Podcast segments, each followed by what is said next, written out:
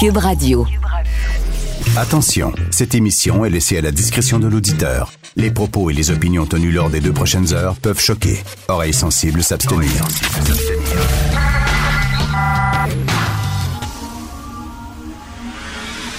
Martino. Richard Martineau. Politiquement incorrect.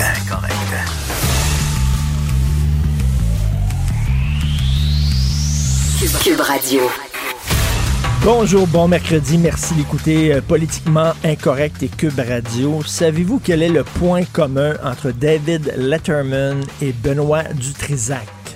Il y a un point commun entre les deux.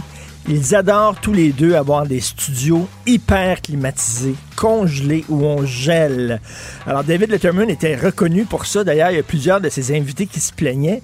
C'était très très froid dans le studio où il faisait son talk show et lui, c'est lui qui le demandait.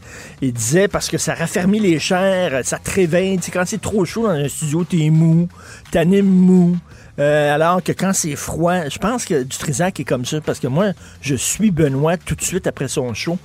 Puis je rentre tout le temps dans le studio. Ma première affaire que je fais, c'est de monter le chauffage. Benoît, on gèle dans ton studio. Je sais pas c'est quoi, il a peur de s'endormir s'il fait trop chaud. Il fait comme moins 15 quand je rentre dans le studio. Là, je te gras un peu ça à 22. Là. On est bien, je suis un petit frileux. Alors, je suis toute fourrée concernant la COVID, comme vous. Je suis toute fourrée. Écoutez, aujourd'hui, la preuve qu'on nage en pleine contradiction depuis des mois. Regardez aujourd'hui, c'est assez ironique. D'un côté, il y a les pédiatres qui disent faut arrêter avec le 2 mètres entre les enfants.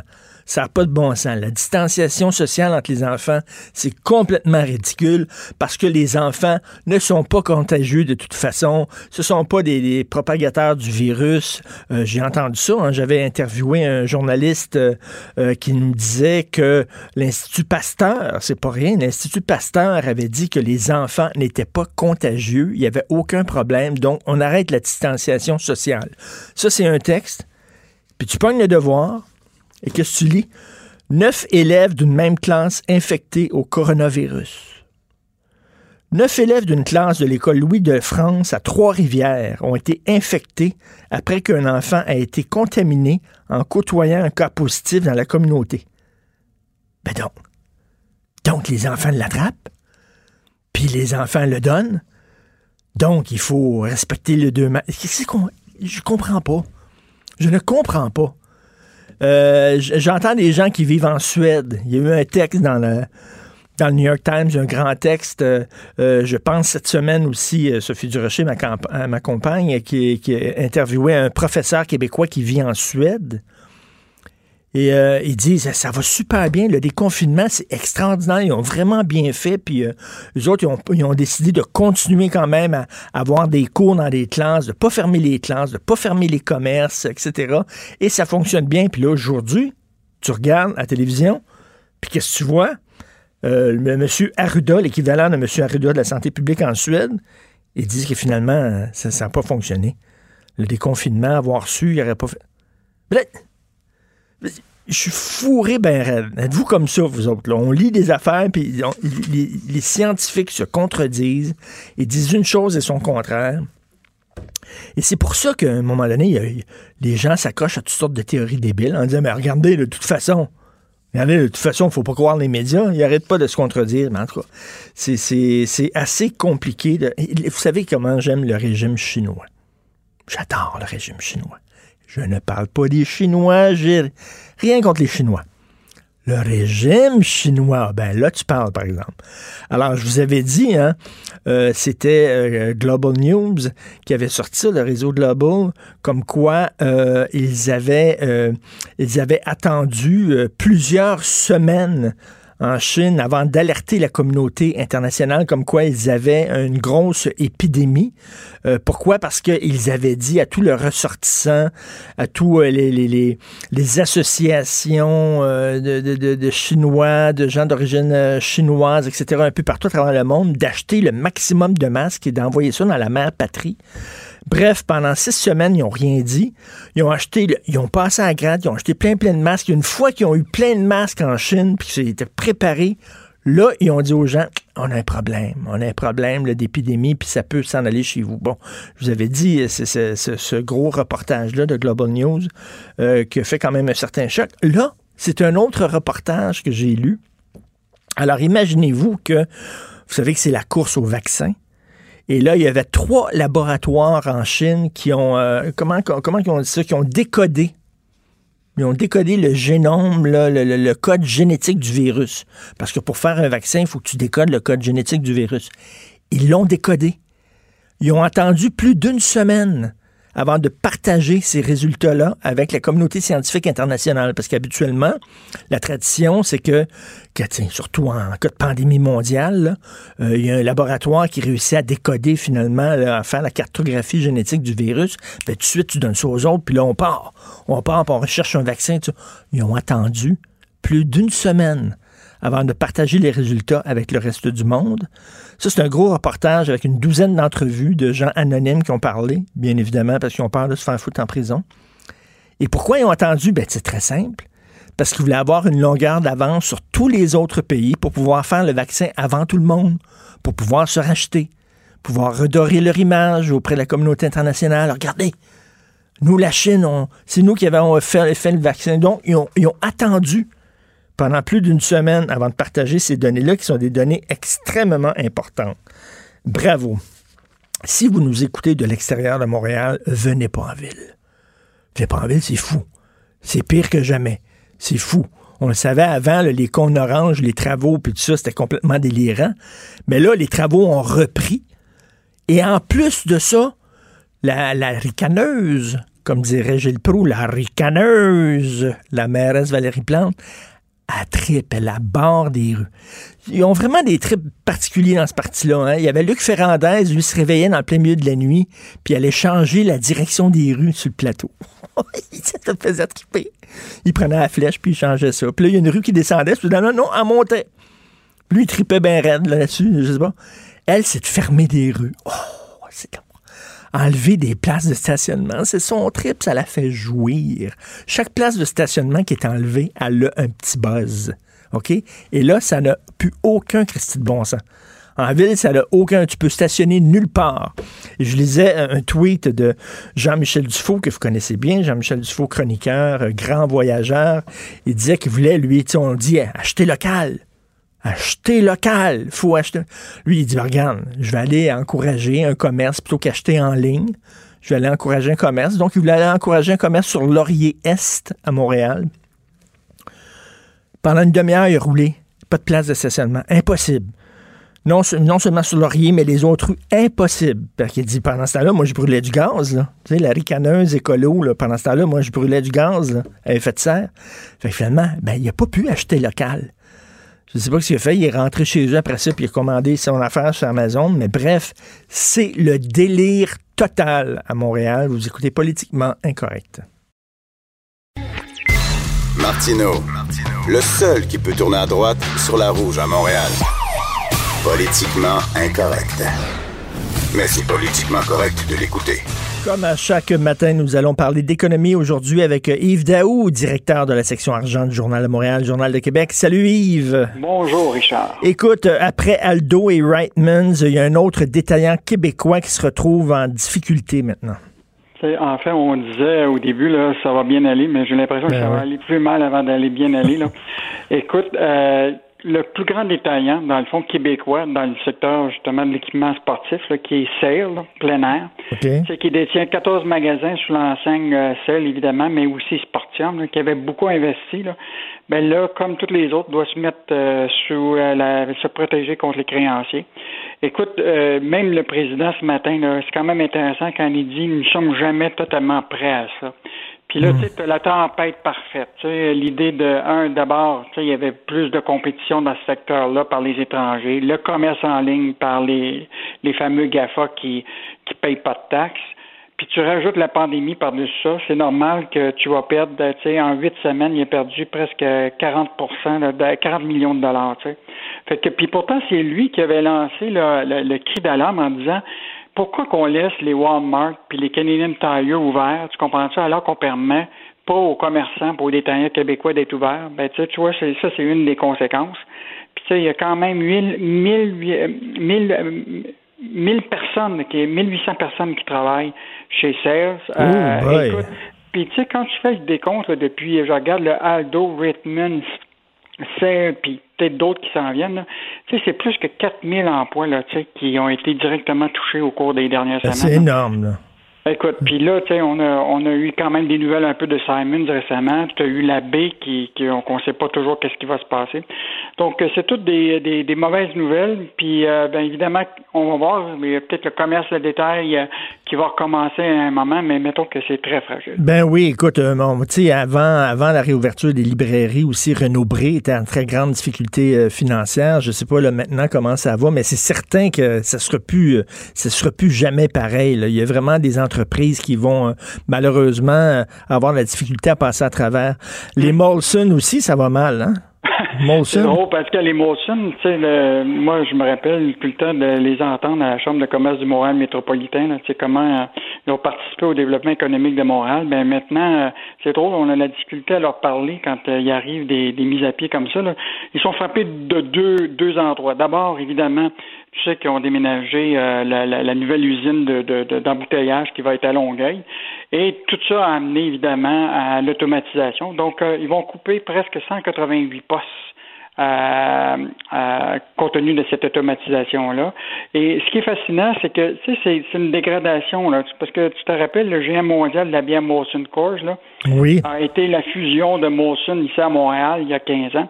Mais depuis ce temps-là, là, nous autres, on avait tenu en janvier dernier tout l'organigramme de Molson qui me démontrait là, que déjà, là, il y a presque plus de dirigeants au siège social ici à Montréal. Tout est à Chicago. Ah oui. Euh, fait qu'aujourd'hui, là, euh, Molson est un peu l'ombre de lui-même à Montréal. Et, euh, et, donc, euh, je pense qu'il et, et, si je rajoute à ça le CH, tu as vu quand même hier aussi que les autres aussi ont annoncé dans le groupe du Canadien de Montréal des coupures. Euh, déjà, il avait annoncé qu'il y avait réduit de presque 60% euh, leur personnel. Et ça va pas bien. Ils, coupent ailleurs. Et, donc, euh, c'est sûr que les Molson sont directement touchés là, par, par la pandémie.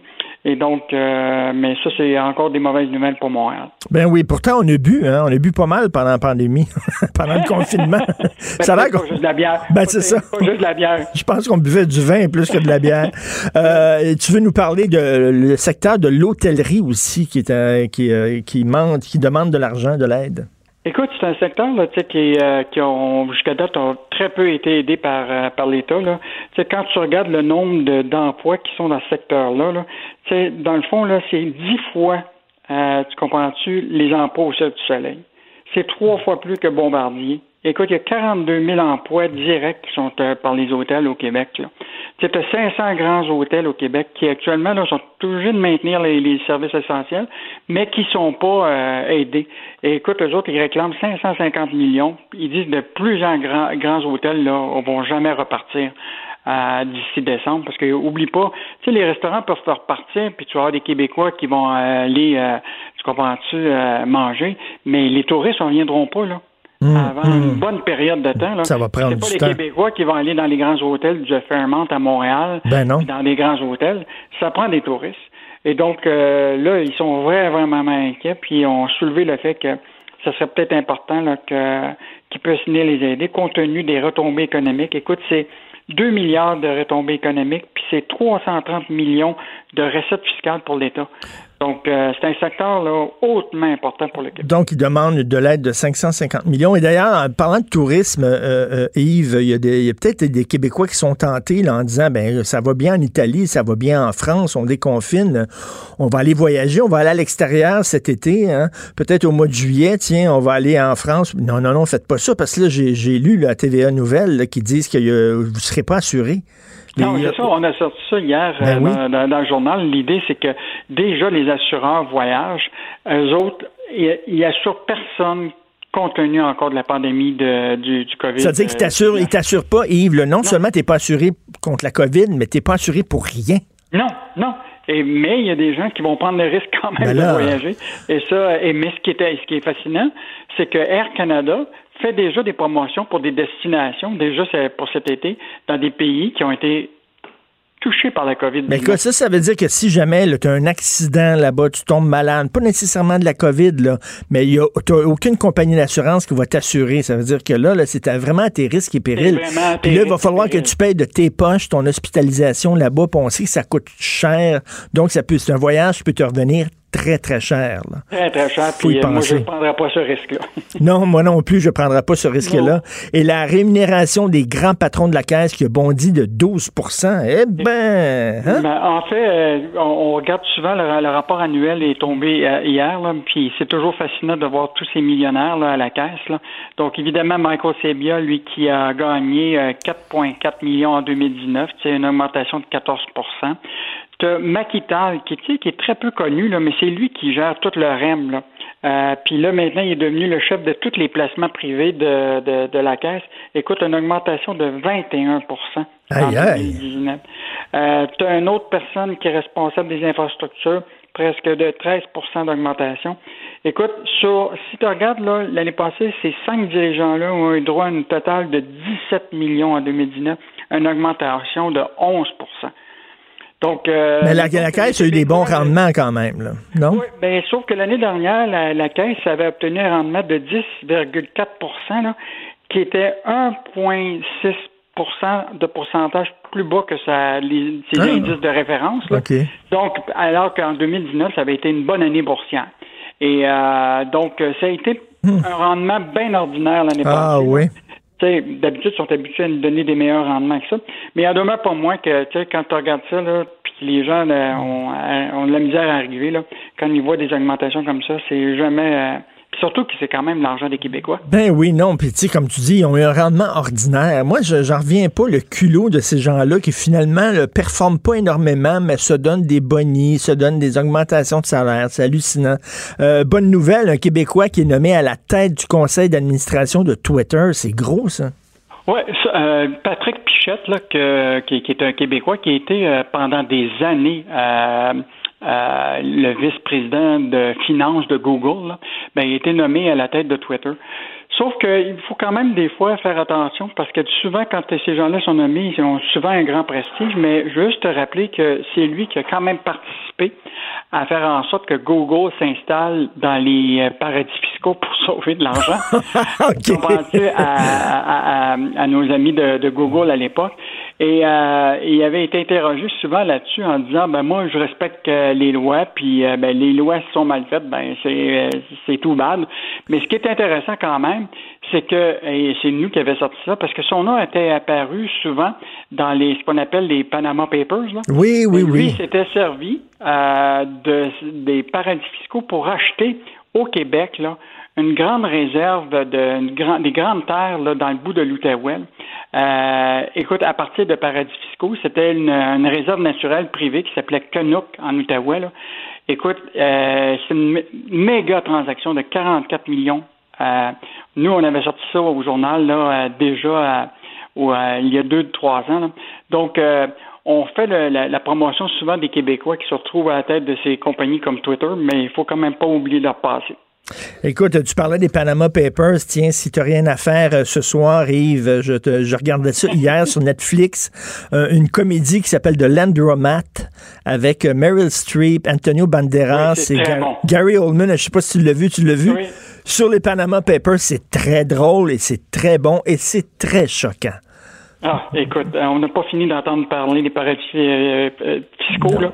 Et de, voir, que la, de voir que la caisse de dépôt puis le gouvernement est prêt à mettre de l'argent à soutenir des entreprises qui, eux autres, font de l'évasion fiscale et vont aux îles Caïmans comme le Cirque du Soleil puis tout ça, c'est vraiment extrêmement choquant quand le simple contribuable, lui, il faut qu'il paye ses impôts, il peut pas s'en sortir. Merci beaucoup. Continuez votre bon job à, la section argent. Salut. Salut. Yves Dao, directeur de la section argent du Journal de Montréal, Journal de Québec, c'est ça. Ça aurait pu être très, très dry et très très, plate, finalement, un film sur euh, les Panama Papers, mais euh, Steven Soderbergh, le grand réalisateur, euh, a fait ça comme une, comme une grosse farce, comme un genre de film à sketch avec Meryl Streep, Antonio Banderas et Gary Oldman, qui nous explique comment c'est fantastique, comment les gens très, très riches peuvent fourrer l'impôt. Eux autres, ils ont toutes sortes de passe-droits, puis toutes sortes de petites... ils peuvent, ils peuvent s'en sortir, tandis que pour le petit contribuable, ben, l'impôt, c'est une prison. Tu peux pas t'en sortir. Il n'y a pas d'évasion fiscale, tu n'as pas de clé. Tu peux pas sortir de ta cellule, t'es poigné, mais eux autres, qui ont toutes sortes de petits trucs pour ne pas payer d'impôts, donc de l'andromat. Politiquement incorrect. À Cube Radio et sur LCN, le commentaire de Richard Martineau avec Jean-François Guérin. Cube Radio.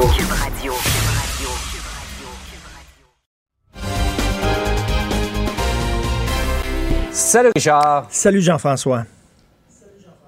Alors, le Québec, euh, ben, c'est pas les États-Unis, hein? Non, c'est pas les États-Unis. Écoute, on a tous été extrêmement choqués par ce qui est arrivé aux États-Unis. C'est épouvantable. Et oui, on a tous une réflexion à faire sur le racisme. Et malheureusement, au Québec et au Canada, on a aussi des taouins, on a aussi des imbéciles, des crétins, des gens racistes. Mais là, j'ai l'impression que, à force de regarder des séries américaines, des films américains, d'écouter de la musique américaine, on croit qu'on est aux États-Unis. Et là, aux États-Unis, on sait qu'il y a un problème de racisme systémique. C'est vraiment intégré au fond de leur culture. Puis là, on dit, comme on a ça, nous autres aussi, ce genre de problème-là au Québec, ce genre de problème-là au Canada. Oui, on a des racistes au Québec, mais écoute, je pense pas qu'on peut faire, on puisse faire le parallèle en disant que la, la, situation est aussi grave et aussi épouvantable qu'aux États-Unis. Ne serait-ce que, regarde, aux États-Unis, il y avait le Ku Klux Klan qui organisait des défilés dans la rue. Je veux dire, le Ku Klux Klan s'est jamais mm. implanté aussi fortement euh, au Canada et au Québec qu'aux États-Unis. N'importe qui qui était arrêté par des policiers aux États-Unis, quand tu fais de l'excès de vitesse, tu t'en vas dans le Maine, le policier policiers t'arrêtent, t'as peur en tabarnouche des policiers américains. Là. Les policiers américains, c'est pas les policiers québécois. Ils sont assez rock'n'roll. Donc, je trouve qu'il faut faire attention et bien sûr qu'il faut lutter contre le racisme au Québec et au Canada. Mais quand j'entendais hier Justin Trudeau, qu'on lui a demandé qu'est-ce qu'il pensait de ce qui, pensait de ce qui se passait aux États-Unis, premièrement, il a attendu 21 secondes pour répondre. Ce qui est incroyable. Je pense qu'il y avait un problème sur son oreillette. Il n'entendait pas ce que son attaché de presse lui disait. Je sais pas. Mais, euh, tu sais, il aurait pu dire, ben, c'est épouvantable, mais heureusement, le Canada, on n'a pas de... Ben non, il s'est auto-flagellé. Puis il a dit, ici aussi, ici aussi, au Canada, on a des problèmes de racisme systémique. Moi, je suis plus du côté de François Legault en disant, oui, il y a du racisme, malheureusement. Oui, il faut être vigilant. Mais de mm. là de dire que nos institutions sont racistes, notre culture est raciste. Il faut faire attention quand même. Nous sommes quand même des gens très accueillants au Canada et au, Québec. Et la diversité, c'est important. Et la Charte des droits, la Commission des droits de la personne et tout ça, ce sont des instruments importants. Donc, la réalité américaine n'est pas la réalité. Euh, tu sais, dire le Québec, c'est comme les États-Unis, c'est comme dire la Suède, c'est comme l'Espagne. Ça n'a rien à voir. C'est ça. Il y, a, un racisme dans une petite partie de la population probablement, mais il est beaucoup plus subtil que ce qu'on voit aux États-Unis. Tout à fait. Beaucoup moins affiché. Tout à fait. Par ailleurs, Richard, une, euh, on parlait aux gens de l'IRIS tout à l'heure qui parlent d'une direction de la protection des ben, aînés, un peu comme on a une DPJ. Tu trouves que c'est une bonne idée? Ben, je trouve que c'est une excellente idée. Hein. Vous savez qu'on a deux euh, think tanks économiques importants au Québec. Il y a l'Institut économique de Montréal, qui est un think tank plus à droite, et il y a l'IRIS, l'Institut de mm. recherche et d'information socio-économique. Euh, tu leur parlais tantôt, l'IRIS qui est plus à gauche. Et là, ils arrivent avec cette idée-là d'une DPJ pour les personnes âgées. Ce serait la DPA, la direction de la protection des aînés. On pourrait faire des signalements. Hein. J'ai l'impression que mon voisin de 75 ans, je pense qu'il se fait battre par son fils. Pouvez-vous aller vérifier ce qui se passe ou mon grand-père reçoit pas euh, les soins qu'il devrait recevoir dans sa résidence, dans son CHSLD. Je trouve que c'est une excellente idée. Ils ont l'idée aussi d'un guichet unique, c'est-à-dire lorsque les personnes âgées ont un problème, que ce soit avec leur propriétaire, que ce soit un problème d'aide médicale, euh, ils veulent savoir, euh, ils veulent avoir réponse à leurs questions concernant euh, leur fonds de retraite, leur pension, euh, les soins à domicile, etc. Il y aurait un numéro de téléphone plutôt que de courir dans la machine à droite et à gauche. Un numéro de téléphone, t'appelles là et on va répondre à tes questions. Je trouve que c'est une excellente idée. Mm. Et j'arrive avec une autre idée. Tiens, je vais rajouter quelque chose.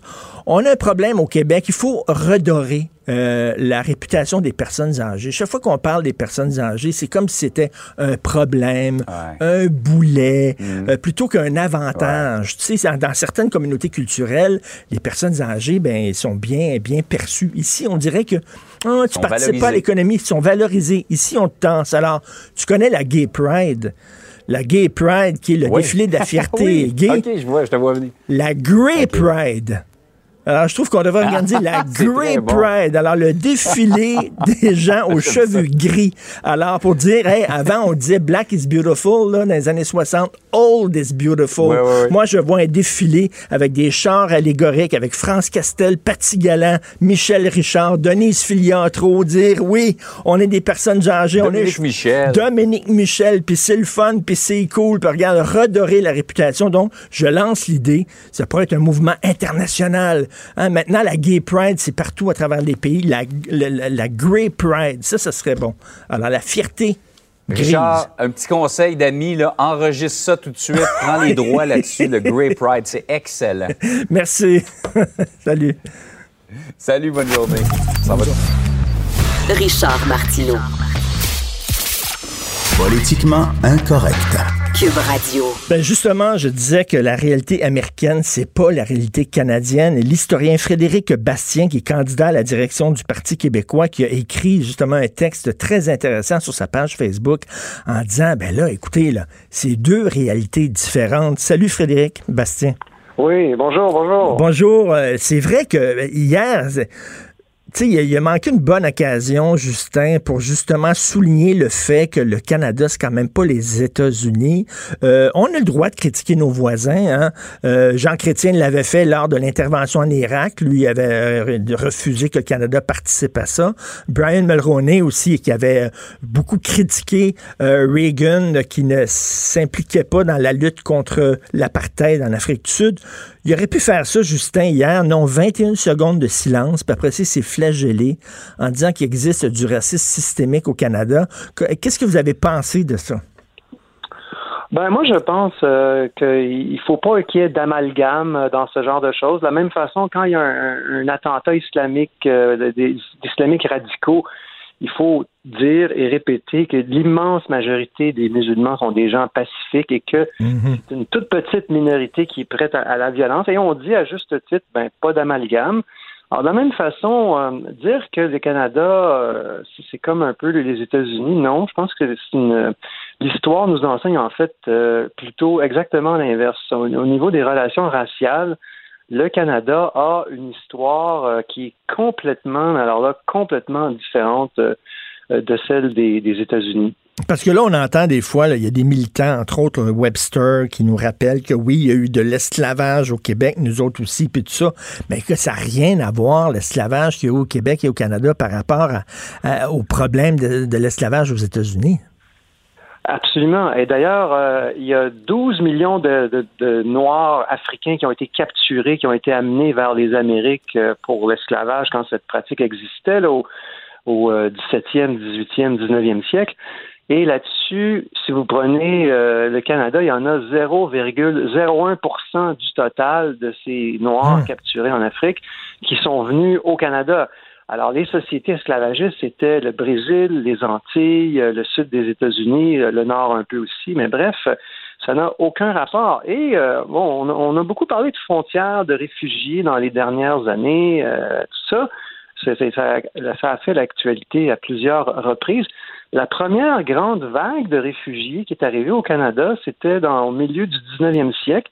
C'était des esclaves noirs américains qui fuyaient et, arrivaient au Canada pour retrouver leur liberté, là où la police américaine ne hmm. pouvait plus les, capturer. Il y a des dizaines de milliers de, Noirs américains qui sont arrivés comme ça au Canada et, ça a été le premier, les, premiers, les premières grandes populations noires, une des premières grandes populations noires arrivées au Canada, c'est des esclaves en fuite. Ça me fait penser à la série des Handmaid's Tale de Margaret Atwood, où les femmes là, qui sont maltraitées aux États-Unis veulent se réfugier au Canada. Là, c'était les Noirs. C'est ce qu'on appelait le Underground Railroad, finalement. C'était ce, chemin-là qu'ils prenaient pour venir, euh, pour venir au Canada se réfugier. Oui, absolument. Et, ces gens-là ont été accueillis. Il n'y a pas personne au Canada qui a dit on devrait les retourner à l'esclavage. Et que non, non, il y avait, euh, il y avait, il y avait une réelle hostilité à l'esclavage au Canada. Et d'ailleurs, quand la guerre civile américaine a commencé en 1861, il y a des dizaines de milliers de Canadiens, Canadiens anglais et français qui se sont enrôlés dans les armées de l'Union. Puis ça, c'était des volontaires. évidemment, nous, on ah n'avait pas à s'enrôler. Ils ont traversé les lignes euh, où ils étaient déjà aux États-Unis et ils se sont enrôlés. Et, notamment, moi, je, tiens à le dire parce que je trouve que c'est un exemple parlant. Calixa Lavallée, notre l'auteur de l'un des deux auteurs de notre hymne national, s'est joint à un régiment du Rhode Island. Ah, oui. et puis il a fait il a fait toute la guerre de sécession pour un régiment du Rhode Island. Après ça, il est rentré au, euh, il est rentré au Québec. Mais euh, il y avait donc euh, les relations raciales n'étaient pas du tout vues du même œil. Là, ça se vivait pas du tout de la même façon au Canada. Et, le KKK, est-ce qu'il y avait une branche du KKK au Canada? Ben voilà un autre exemple. Le, KKK a été très peu populaire au, au Canada.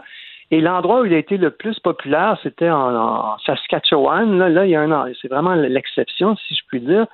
Mais encore là, ça n'a pas duré longtemps et il s'attaquait surtout aux, catholiques, aux immigrants, aux Canadiens français. Euh, bref, ça, ça, ça, a été, euh, ça n'a pas été un épisode marquant. Il n'y a pas eu de lynchage au Canada. Aux ah États-Unis, pendant des, des, décennies après la guerre civile américaine, là, surtout dans le sud, mais pas juste dans le sud, il y avait des, des, des, vindictes populaires contre des Noirs qui étaient pendus par des foules en colère parce qu'ils étaient accusés de ceci ou cela, ou il y avait des histoires particulièrement dramatiques. Jusqu'à dans les années 50-60, là. Oui, c'est ça. Et là, on parle de 4000, euh, au-delà de 4000 victimes. Ça, c'est vraiment... Euh, et, ça, au Canada, euh, ça n'a jamais existé. Donc. Euh, et on nous ressort aussi qu'il y a eu Adrien Arcan, qui était quand même là, un parti euh, nazi au Québec, preuve qu'il y avait du racisme au Québec. Mais Adrien Arcan, est-ce que c'est, c'était quand même un, épiphénomène, quoi? C'était-tu un parti important? Non, Adrien Arcan n'avait pas beaucoup d'appui. Il y avait des partis d'extrême droite comme Adrien Arcan. Il y en avait en Grande-Bretagne, il y en avait en France il y en avait aux États-Unis. Alors, évidemment, si vous comparez le Canada avec une espèce d'idéal utopique, alors on est loin de la perfection. Là. C'est hmm. sûr qu'il y, y, en a eu du racisme au Canada, il y en a encore, il y a encore de l'intolérance.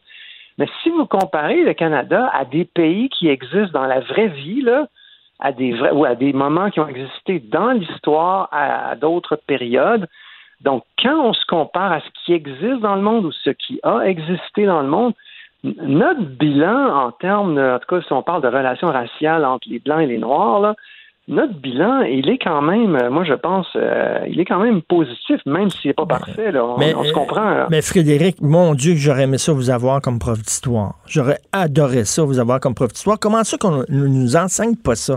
Et j'ai l'impression que on nous enseigne beaucoup là c'est un peu un enseignement victimaire, c'est-à-dire qu'on ah, on, souligne toujours ce qui ne fonctionne pas, mais c'est bien aussi de dire, sans faire l'apologie du Canada et l'apologie du Québec en disant que nous sommes des paradis, mais quand même aussi de, de, montrer aux jeunes Québécois, aux jeunes Canadiens qu'on a, qu'on a de quoi être fiers de nos sociétés, de notre histoire aussi. Ben moi, je pense qu'il faut souligner les, euh, les, les, bons coups, les, moins les moins bons coups. Faut pas faire une histoire à l'eau de rose, mais si on parle en particulier de la question des Noirs, ben là, là-dessus, je pense qu'on on a quand même euh, un bilan qui est quand même assez, assez positif. Là, après ça, si on parle des Amérindiens, ça va être une autre question. Ça va être une autre. Le, bilan est moins reluisant. Donc, euh, il faut faire les nuances, mais si on parle spécifiquement des relations avec avec euh, la communauté noire, comment ça s'est passé au Canada, puis comment ça se passe. Ça n'a vraiment rien à voir euh, avec les États-Unis. Frédéric, il y a une journaliste de CGAD euh, qui, sur Twitter, fait un parallèle entre le drapeau des patriotes et le drapeau confédéré là, américain, qui est le symbole de l'esclavage. il y a des gens qui profitent de la crise actuelle qu'il y a aux États-Unis pour refaire le procès du Québec en disant, regardez la charte des valeurs, regardez la loi 21, regardez la loi 101, regardez la fameuse phrase de Jacques Parizeau, il y a un racisme systémique au Québec. Puis là, on, c'est tout c'est toujours ces gens-là qui font le procès du Québec, nous sommes xénophobes, intolérants, etc. Ben, c'est l'accusation standard de nos jours quand on veut discréditer quelqu'un. Pardon. On dit, ben voilà, c'est un raciste, c'est un mmh. intolérant. Alors que tout le débat sur la loi 21, pour une raison que je m'explique pas complètement, mais du côté anglophone, il y a plusieurs font une association entre la religion et la race, alors que c'est évidemment ça n'a absolument rien à voir. On peut, euh, il y a des gens qui sont, euh, il y a des chrétiens de toutes les races, il y a des catholiques de toutes les races, il y a des musulmans de toutes les races, il y a des juifs de toutes les races. Moi, je suis allé souvent en Israël et en Israël, il y a une minorité noire juive qui est originaire d'Éthiopie. La religion et la race, ça n'a aucun rapport. Et, euh, et, le message, je vais prendre l'exemple de l'Église catholique, ça s'est toujours voulu un message universel qui s'adressait à toutes les populations de la Terre, nonobstant euh, leur couleur de peau. Euh, donc, la religion, euh, par essence, me semble-t-il, est quelque chose qui s'adresse pas du tout aux races. Ça n'a aucun, aucun rapport. Donc, euh, donc je comprends pas pourquoi. Euh, hmm. Je comprends mal pourquoi on, ne fait pas cette nuance. Et euh, autre chose que je ne comprends pas aussi, peut-être qu'en tant qu'historien, vous allez pouvoir éclairer mes lanternes, mais comment ça se fait? Qu'est-ce qui est arrivé au mot nationalisme? Comment ça se fait que ce mot-là, qui était un mot qui était noble dans les années 70, le nationalisme, c'était c'était bien vu, s'est rendu quasiment maintenant un mot radioactif? Est-ce que c'était à cause du fameux cours d'éthique et de culture religieuse? Chez les jeunes, le nationalisme nationalisme, ça égale fascisme, presque. Ben, en fait, il y, a deux choses. Le mot nationalisme l'idéologie nationaliste a été, euh, disons, critiquée beaucoup après la Deuxième Guerre mondiale à cause du nazisme, à cause du fascisme en Europe. On a dit, ben, c'est pas, pas correct d'être nationaliste. Enfin, pas tout le monde a dit ça, mais certains l'ont vu comme ça et ont commencé à le critiquer comme ça. Euh, au Québec euh, et au Canada, la différence, là, si on parle spécifiquement du nationalisme québécois, c'est que dans les années 70, euh, je dirais au sein de la gauche canadienne-anglaise, il y avait une culpabilité par rapport au sort des francophones dans le Canada, par rapport à la situation des Québécois. Donc, les Québécois étaient vus comme des victimes, les francophones hmm. étaient vus comme des victimes. Et par conséquent, on, on, attaquait moins, ça se faisait déjà, mais il y avait moins des attaques moins virulentes en disant nationalisme égale intolérance, égale racisme, égale ceci, égale cela. Mais à partir des années 90, tout d'un coup, il y a eu un changement mm. pour, au sein d'une certaine gauche canadienne-anglaise. C'est devenu les Autochtones qui étaient la minorité mm. oppressée. Et, euh, et là, les, c'est, devenu de plus en plus commun, de plus en plus acceptable euh, chez certains commentateurs, chroniqueurs, puis penseurs, d'attaquer le nationalisme québécois en disant qu'il est foncièrement et intrinsèquement porteur. Donc, on est, on, est passé de coloniser, hein, c'était l'époque euh, de nègres blancs d'Amérique, là, on était les, les colonisés à colonisateurs. Oui, c'est ça. On, est passé d'oppressé à oppresseur. Et là, donc, comme on est dans la catégorie oppresseur désormais aux yeux de certains, alors là, évidemment, bon, il n'y a plus aucune nuance qui se fait dans cette espèce de, dichotomie, là, oppressé-oppresseur.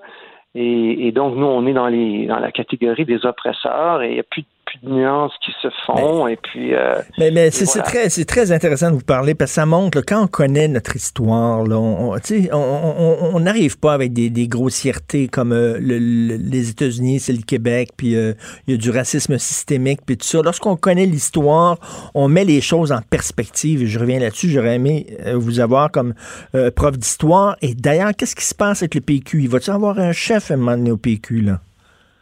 Ben là, notre course recommence dans deux jours, alors euh, et on va avoir une élection au début octobre euh, prochain, donc on va avoir une course au PQ. Il va y avoir un chef au PQ. On va être dans une course inédite parce que là, évidemment, on est en, on va dire en semi-confinement. Ben il y a beaucoup de choses qu'on peut pas faire. Est-ce qu'il va y avoir un débat? Vous allez avoir, vous allez avoir tous un masque au débat? Comment ça va se passer?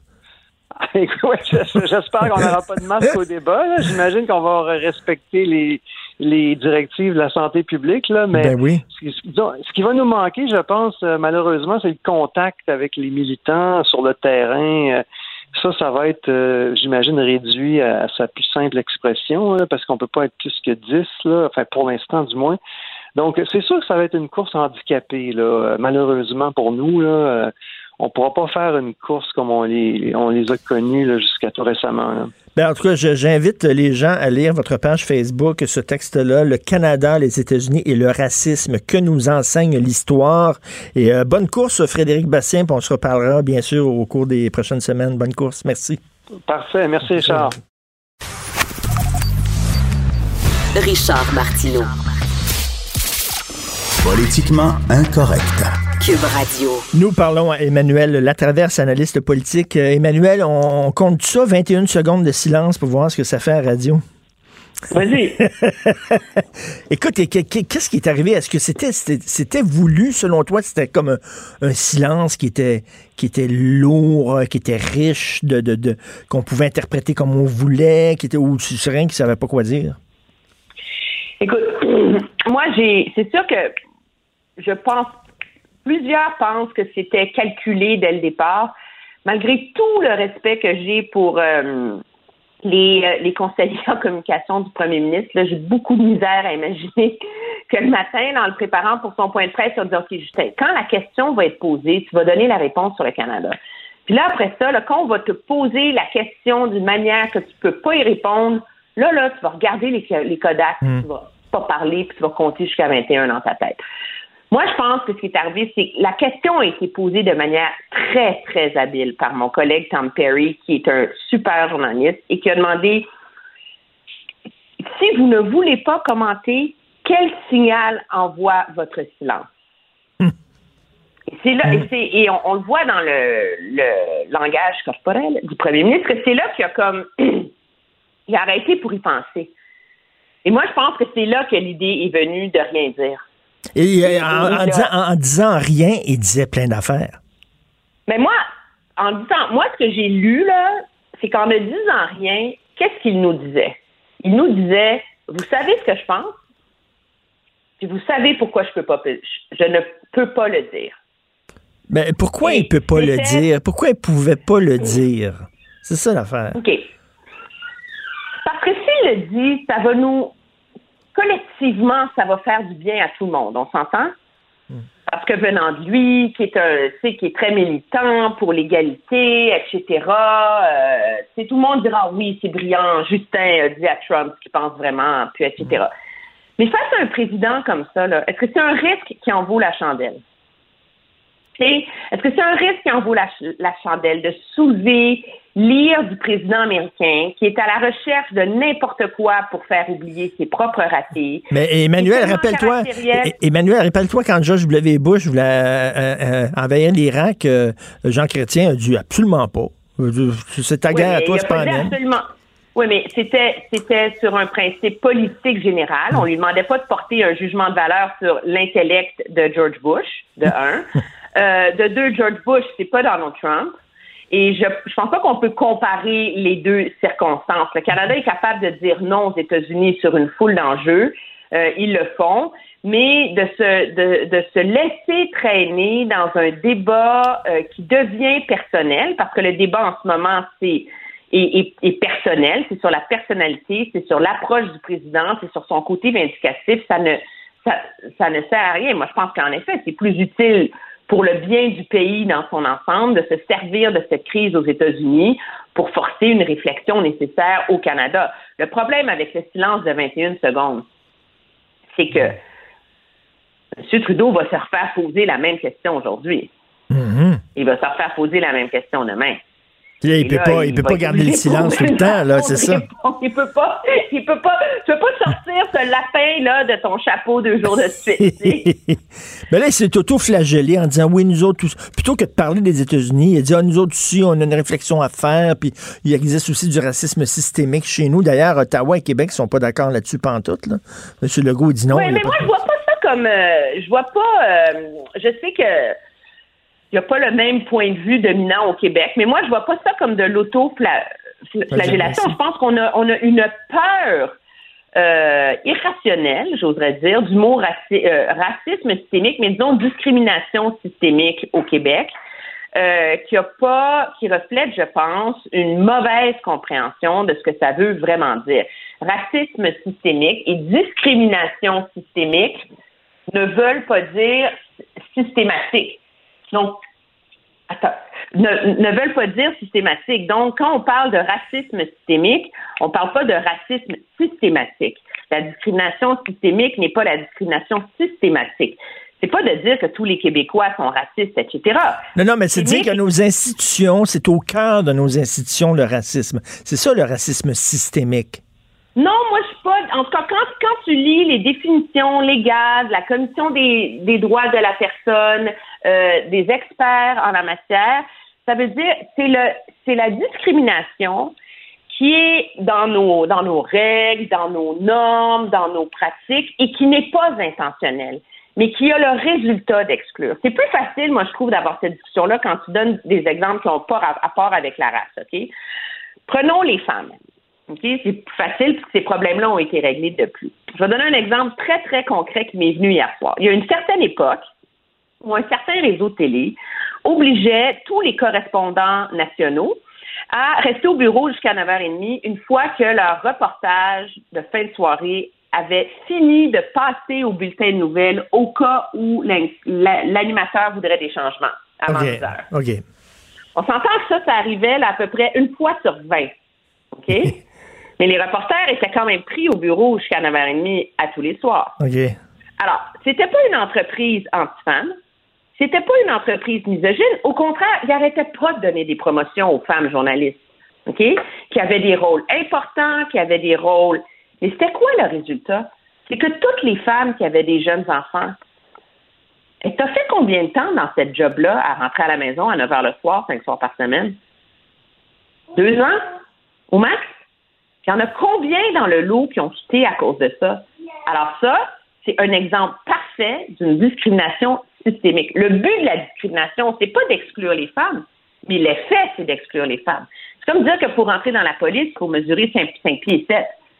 L'effet, à l'époque où cette règle-là a été mise en œuvre parce qu'on voulait des gros policiers, des policiers minimalement baraqués, ben 20 ans plus tard, on se rend compte qu'il y a des femmes de 5. C'est quoi l'effet? C'est que tu finis par exclure plein de femmes de la capacité de devenir policière. Alors, c'est ça le systémique.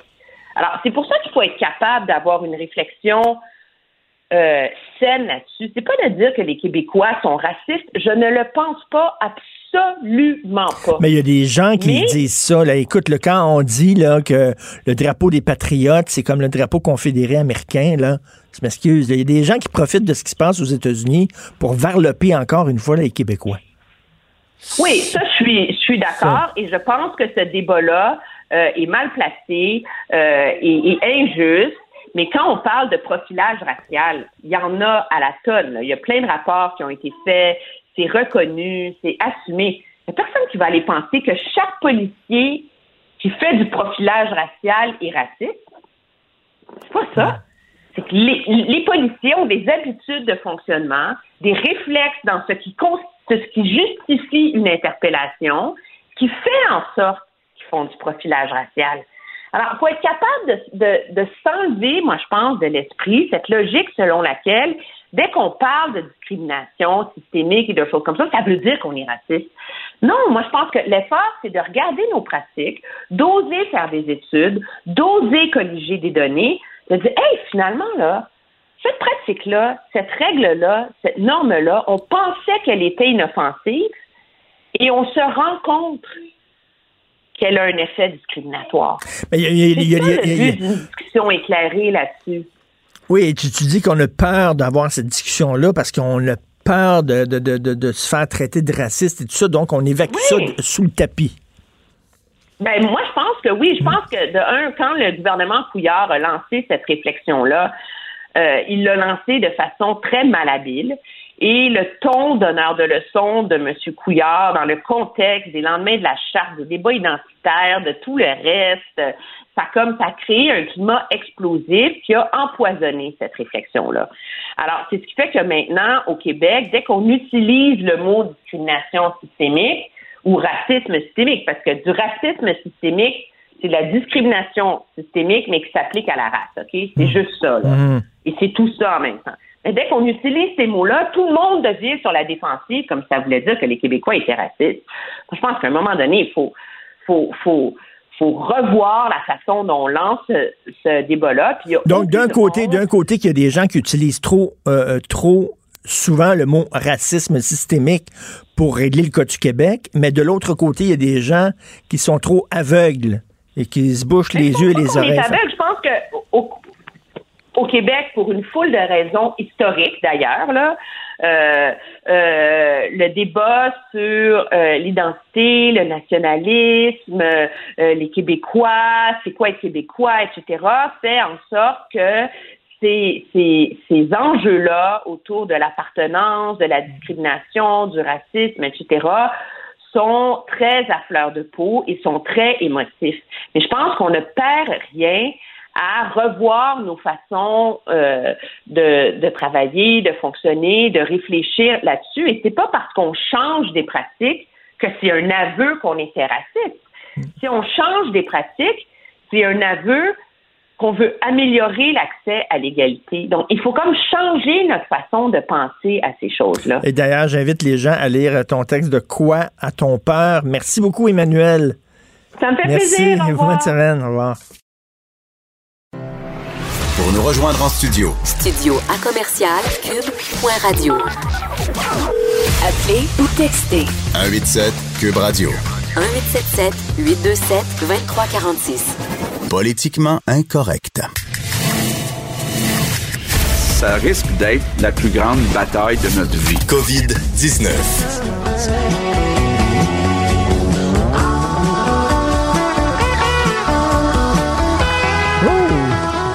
Nouvelle tune, ça. Que tu vas pouvoir écouter Vincent Dessureau sur ton ponton. Oui. Parce que Vincent est l'heureux propriétaire. Vous saviez que Vincent avait un avion, il a vendu son avion et là, il est passé d'un avion à un ponton. Oui, je suis, euh, je suis vieilli. Hein? Si tu l'âge qui arrive, t'es un peu plus tranquille, la petite Mais je me dis, les boomers ont l'air heureux. J'ai dit, je vais faire, je vais faire comme eux. Et, Pout, euh, pout, pout. mais ça coûte, je te dirais que les frais, c'est pas la même. euh, le monde me dit, ah, mais mal- ah, le monde maritime, ça coûte cher. Je- non, ça coûte pas cher euh, par rapport à l'aviation. Est-ce que tu peux dire où il est amarré, ton ponton? Ben, il est pas encore amarré nulle part, mais il sera euh, à la ronde. À la marina de la Ronde? Oui, alors je pourrais aller me promener sur le fleuve. On ira d'ailleurs. euh, Ah, s'il te euh, plaît, se- mon promener, rêve. là. Alors, euh, je vais être euh, Un petit vin blanc sur pas dans l'air, mais pas sur terre non plus, sur l'eau cet été. On verra si j'aime ça. Écoute, euh, bonne nouvelle, 60 000 personnes intéressées à devenir préposées aux bénéficiaires, c'est bien. Oui, ben c'est une bonne nouvelle. C'est un casse-tête euh, pareil à gérer. là, cette opération lancée par François Legault pour aller chercher des intéressés à devenir préposés aux bénéficiaires. Euh, puis on se demandait, là, hier, on prévoyait 10 000, mais tu sais, le gouvernement ne savait pas plus, Richard, combien de personnes il allait y avoir. Est-ce qu'on allait avoir 1000 ou euh, 100 000? Euh, finalement, c'est donc, et ça monte, là, parce que tôt ce matin, M. Legault a tweeté, euh, d'ailleurs, merci du fond du cœur aux 55 000 personnes qui ont entendu notre appel et qui ont soumis leur candidature pour devenir préposés en CHSLD. Et c'est déjà 61 000 au moment où l'on se parle. Alors, ça continue de monter. Euh, on sait que ça vient avec une formation cet été payée de trois mois, mais qui vous permettra ensuite d'avoir euh, un poste de préposant en CHSLD avec un salaire de 49 000 annuel et les avantages euh, sociaux qui viennent euh, avec. Et... euh, mais il y, a des, il y a un revers à ça, Richard. Et le principal, je pense que le chiffre magique que M. Legault aurait peut-être voulu avoir, c'est entre 10 et 15 ou 10 et 20 000 pour avoir un petit choix à faire. Mais là, qui tu choisis parmi les 60 000? Euh, parce que 60 000, là, Ben tu- oui. à mon avis, tu es capable d'avoir exactement 10 000 personnes d'expérience dans le réseau privé que tu vas aller dépouiller. Là. Faut que tu choisisses Alors- la crème de la crème. Oui, mais tu peux pas parce que ça va endommager ton réseau. Idé- Idéalement, tu vas chercher des chômeurs qui travaillent pas du tout dans le monde de la santé puis qui vont être des forces complètement nouvelles. Mais là, quelqu'un qui travaille dans le privé, qui a de l'expérience, ou quelqu'un qui travaille auprès des handicapés, ou quelqu'un qui travaille dans un, un autre domaine social, c'est un, questionnement qu'avait mon collègue Mario Dumont Tu, depuis tu plusieurs jours. enlèves, tu leur Ben, tu l'enlèves euh, parce que cette personne-là peut être. Je veux dire, que C'est quelqu'un quoi? qui est- C'est que tu déshabilles Guy pour habiller Jean. C'est ça. c'est- pas, c'est pas Guy, mais c'est, euh, je comprends ton. euh, et euh, donc, il y, a- il y a un questionnement là-dessus. On verra. Et, et assurément que M. Legault sera questionné lors du prochain point de presse là-dessus. Qui vous allez choisir? Est-ce que vous prenez quelqu'un qui est dans le réseau, qui a de l'expérience, qui va pouvoir faire très bien l'affaire, qu'on sait qu'il est bon avec les personnes âgées, mais en dépouillant une partie du réseau, ou tu prends quelqu'un de flambant neuf qui n'a pas travaillé du tout là-dedans? Ben, il y aura des choix difficiles, mais quand même, on voit au moins qu'il y a de l'intérêt. Alors, il y aura facilement les 10 000 euh, de, demandeurs pour cette formation. C'est un beau problème, comme on dit. Euh, L'Iran confirme une forte hausse de cas. C'est bizarre parce que les femmes sont masquées depuis très, très longtemps là-bas. Écoute, Richard, on est à presque 6 millions, on approche 6 500 000 cas dans le monde, 380 000 décès, mais pour montrer quand même que la pandémie, c'est pas fini, hein, qu'il y a des pays où ça peut revenir. En Iran, qui avait très peu de cas, en fait, c'est en forte baisse le mois dernier, et là, on est à plus de 3000 nouveaux cas quotidiens depuis la troisième journée consécutive. Donc, euh, une situation à surveiller. Alors qu'en Corée du Nord, Richard, où il n'y a toujours aucun cas hein, de la maladie en Corée du Nord, euh, confirmé, évidemment. Ben oui. Et euh, ben, les écoles rouvrent aujourd'hui pour les jeunes, pour les écoliers qui ont accès à des. Et Dieu sait que le système d'éducation en Corée du Nord, ben, c'est quelque chose. Il était temps que ça reprenne, hein, effectivement. ben oui, pour avoir des cours sur leur, sur leur leader. Voilà. la Suède qui ferait des choses différemment? Oui, parce qu'on a beaucoup, beaucoup parlé de la Suède, évidemment, qui avait une approche totalement différente euh, en confinant très peu. Il faut dire que c'était pas. On incitait quand même les gens au travail à domicile, limiter les contacts, se laver les mains, mais on avait gardé les écoles euh, ouvertes, on avait gardé même les restaurants, les entreprises, tout ça ouvert. Mais dans les dernières heures, l'épidémiologiste en chef, Anders Stegnell de l'Agence de santé publique, on voit un peu comme le centre de cette euh, façon de faire, ferait les choses différemment si c'était à refaire parce que selon lui, le bilan est vraiment trop élevé pour la Suède, c'est presque, en fait, plus de 4000 morts, 4468. Donc, il n'y aurait pas déconfiné autant. Il n'y aurait pas déconfiné autant. En fait, ce qu'il dit, et ce sera probablement l'analyse que nous, on va faire aussi, selon lui, là, avoir à refaire ça, ce serait quelque part entre ce qu'a fait la Suède et ce qu'a fait le reste du monde. Donc, un, entre-deux. Euh, alors que si on prend la Finlande et la Norvège, par exemple, deux pays qui, se, qui ressemblent euh, à la Suède, c'est 321 et 237 morts et on est à 4500 euh, du côté de la Suède. Alors on commence quand même à avoir un, hein, quand même, il y a certain regret plein de trucs contradictoires sur la Suède. C'est bon, c'est pas bon, ça va bien, ça va pas bien. Mais veut, veut pas, c'est un essai un peu partout et il faut croire que peut-être la, solution, ça aurait été euh, plus au centre.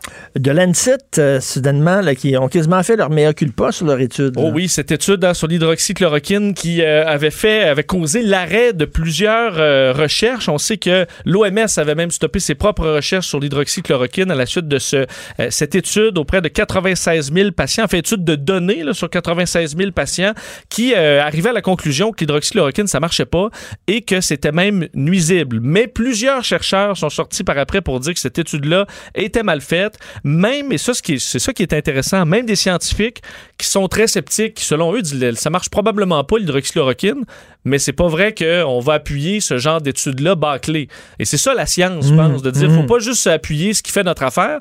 Euh, alors, on, le, de l'ANSET qui avait publié euh, cette, cette étude-là fait ce qu'on appelle le expression of concern, une expression de préoccupation, qui est généralement ce qu'on met avant carrément de retirer un article scientifique parce qu'on émet donc des réserves. Les, autres avaient lancé d'ailleurs une étude indépendante sur euh, cette étude-là, c'est ben, ça? Ben, écoute, on travaille justement à essayer de, de, de, de valider ou pas l'étude qui risque donc d'être tiré de façon pure et simple.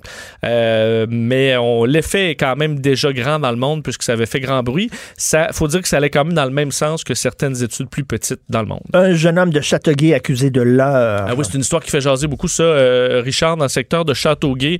Euh, Charles-Olivier Patnaud, 25 ans, un jeune homme qui a comparu hier au palais de justice de Salaberry de Valleyfield pour harcèlement, leurre informatique, extorsion et transmission de matériel sexuellement explicite à quatre donc personnes, dont trois mineurs qui euh, seraient dans certains cas là, des euh, membres de l'équipe de la Ligue de hockey midget 3 euh, du Québec qui là-dedans sont des jeunes de 14 à 17 ans. Donc on parle dans certains cas ici de mineurs et c'est une personnalité quand même un peu connue, Charles Olivier Patnaud, puisqu'il était avait tenté sa chance en politique en, au conseil municipal de Châteauguay.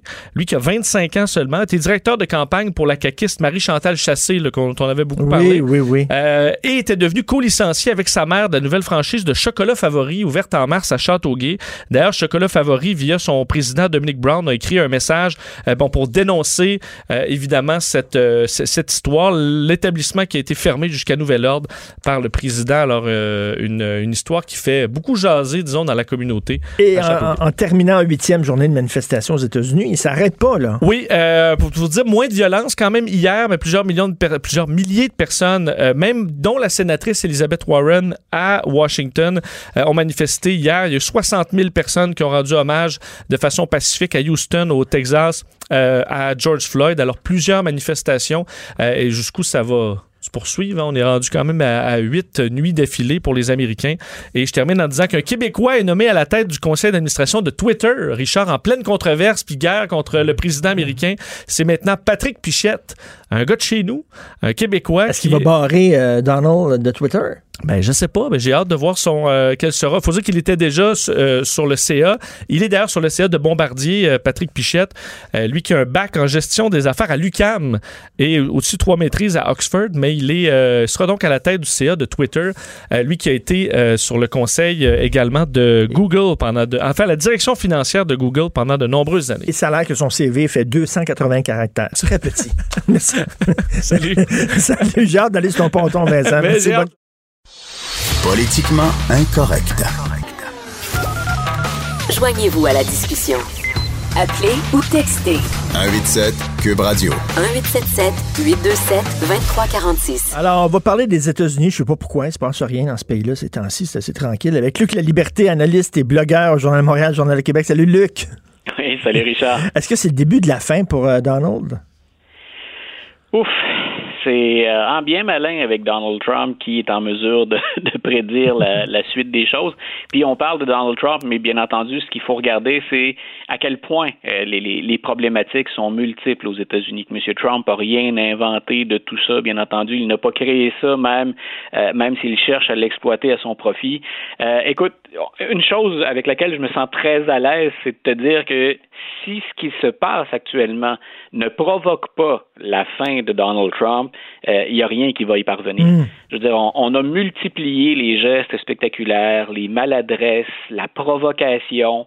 Euh, on a soulevé l'indignation. Écoute, quand la, la quand une, responsable, quand une, dignitaire de l'Église réagit en disant que ce qu'il a fait à Washington est particulièrement honteux et qu'il et qu'il transgresse tous les enseignements du Christ pour un croyant, je vois pas. Hein, c'est une évêque qui, qui, qui s'élève. On parle pas d'une militante, on parle pas non plus hein, d'une démocrate. Là. On parle de quelqu'un qui dit ce qu'il a fait en récupérant euh, le pape Jean-Paul ou en récupérant encore euh, mon Église, notre Église dans la communauté, c'est carrément indécent. Euh, je vois pas qui, à part ses partisans les plus farouches, sont intéressés à voter pour Donald Trump ou à l'appuyer. Euh, je veux bien croire que M. Trump peut se targuer d'avoir eu une économie favorable pendant les trois premières années. à un moment donné, ce n'est pas la seule considération, même si en politique intérieure, on le sait qu'aux élections, c'est très important.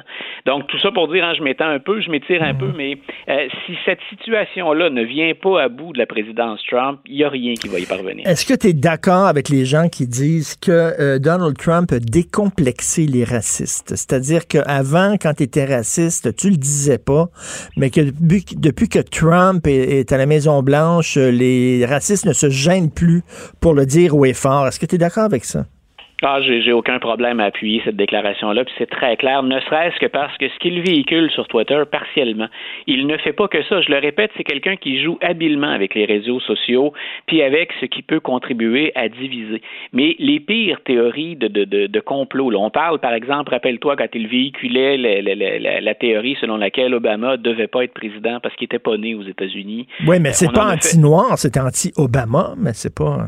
Non, non, puis je parle même pas des Noirs, je dis en général. Hmm. Ce, que, ce que Trump a fait, c'est de dédouaner finalement des gens qui habituellement, tu sais, c'est ce qu'on, à une autre époque, puis je, trahis un peu mon âge, bien que j'ai jamais fréquenté ça, j'étais trop jeune, mais il y a une époque où on allait se défouler à la taverne. On prenait un hmm. verre, hein, puis on se défoulait, on réglait les problèmes. Mais c'est rendu que les discussions de taverne, ce que moi j'appelle les discussions hmm. de taverne, on le sait, puis on l'a répété un peu partout.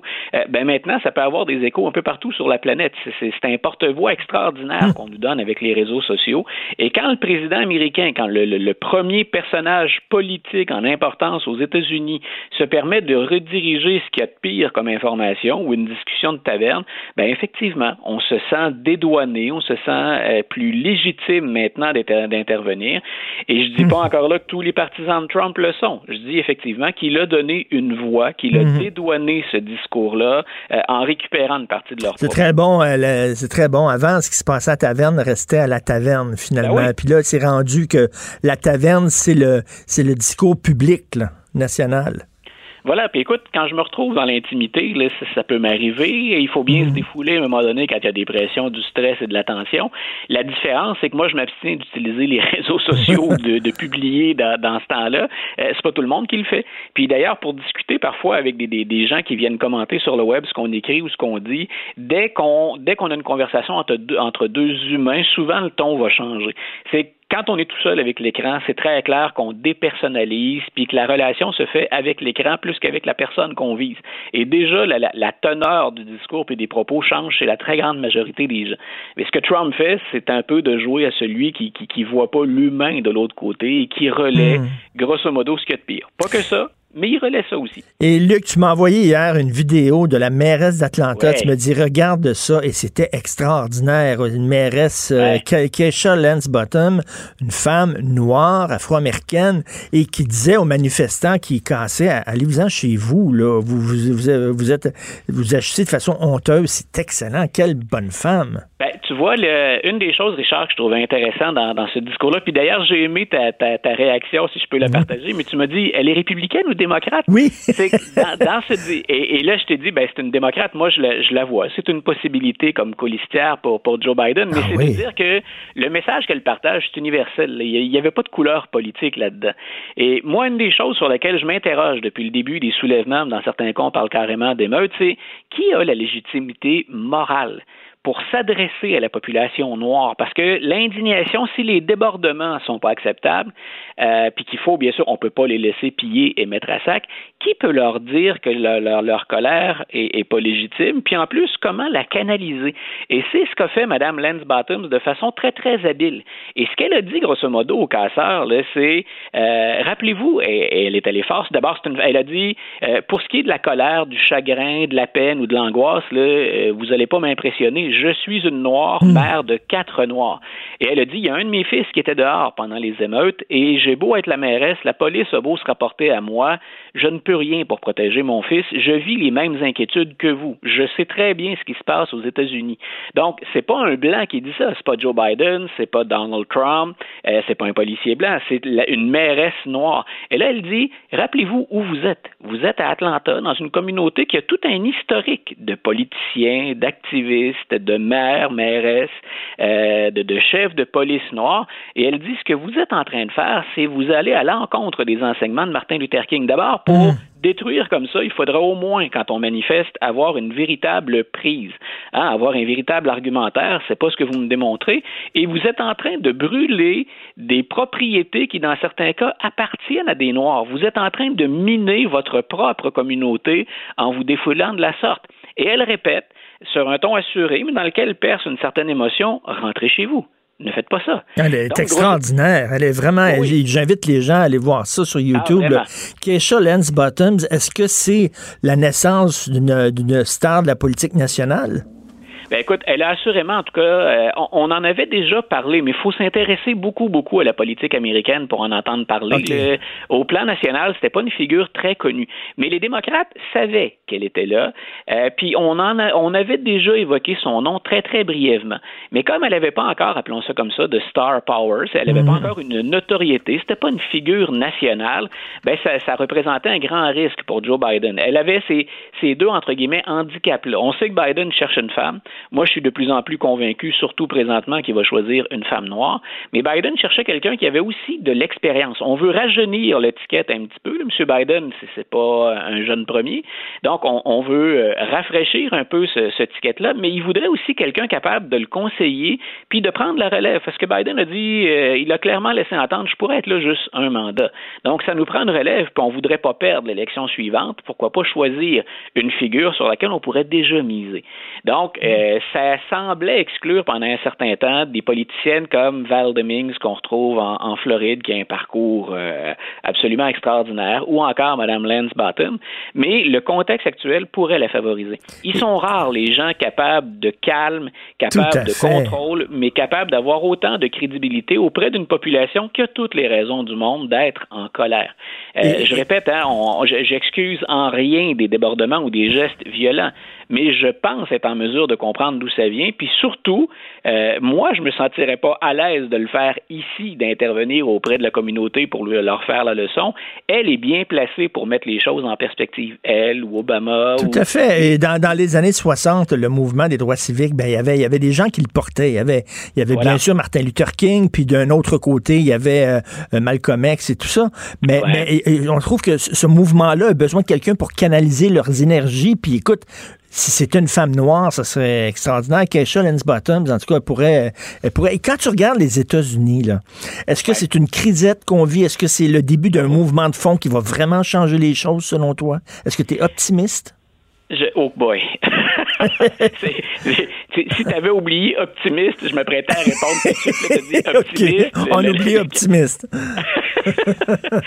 la, crise actuelle, euh, quand on observe statistiquement, c'est au moins aussi gros que ce qu'on a vu dans les années 60. L'année 1968 aux États-Unis, elle a été très, très, très chargée euh, en termes d'événements, en termes de manifestations. Et là, non seulement on a un nombre de manifestations considérable dans plusieurs villes, il y a certains endroits où ça a commencé à se calmer, mais il y en a d'autres où la, violence ou la, durée des manifestations va en augmentant. Mine de rien, là, on a dépassé une semaine de manifestations mmh. sans arrêt.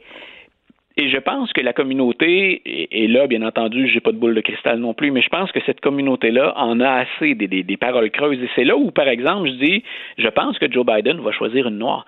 Euh, quand on regarde, ne serait-ce que chez les démocrates, le rappelle-toi, pendant les primaires, on avait Kamala Harris, mais on avait Cory Booker, on avait Julian Castro, on avait un nombre record de représentants des minorités, puis on s'est retrouvé à la fin avec que des blancs. Hein, il y a eu Michael Bloomberg pendant un temps, il y a eu Pete Buttigieg, euh, Bernie Sanders, Joe Biden, des blancs, puis très souvent des blancs âgés. Il y en avait trois qui étaient des septuagénaires dans le lot. Donc, est-ce que Biden peut encore dire on retiendra pas les services d'une candidate noire, puis on va se tourner, par exemple, vers Elizabeth Warren? Euh, Biden ne peut pas faire, elle ne peut pas que dire euh, je vais améliorer la situation des Noirs puis je vais prendre ça au sérieux. à un moment donné, il faut qu'il y ait des gestes qui accompagnent ces paroles-là. Il faut que les bottines suivent les babines.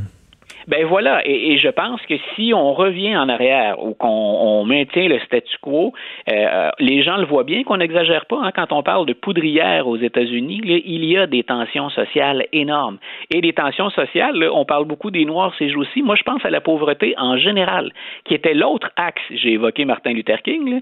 C'était l'autre axe d'intervention de Martin Luther King. C'est euh, solutionner le problème des données, la misère, la pauvreté, et il y en a des blancs pauvres. Et, on le dit, dans ces blancs pauvres-là, il y en a beaucoup qui ont voté pour Donald Trump en espérant qu'on les écouterait enfin. Mm. Donc, il, faut qu'on il faut qu'on passe à l'action, puis il faut qu'on agisse. En tout cas, quand, je, regarde ça, quand je regarde ça, j'ai l'impression d'être dans Back to the Future, parce que, écoute, il y a eu le lancement d'une fusée, euh, et puis, puis il y a des, des, émeutes raciales. On, on se croirait dans les années 60.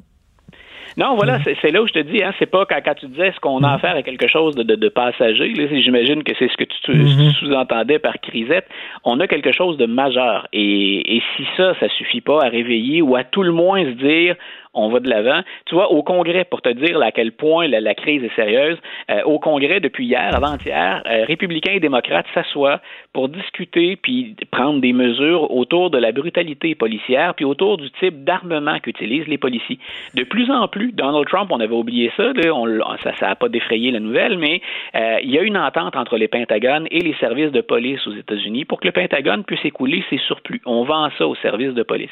Mais ben oui, et grosso modo, un service de police ressemble de plus en plus à l'armée, qui est ben militarisée. Mais ben donc, il y, a une prise de réflexion, il y a une discussion. En, fait, c'est pour ça que faut peut-être être optimiste, euh, même si, euh, ben voilà, tu vois, ça, ça, est un geste. Ce qu'on veut faire, c'est suspendre ce programme-là. Obama l'avait fait, puis M. Trump, en, vendant son programme de loi et d'ordre, qui, qui, a des, des, qui a des échos, qui est entendu aux États-Unis, ben, lui ramène ce projet-là. Mais là, déjà, c'est rare que les démocrates et les républicains travaillent ensemble, s'entendent sur quelque chose.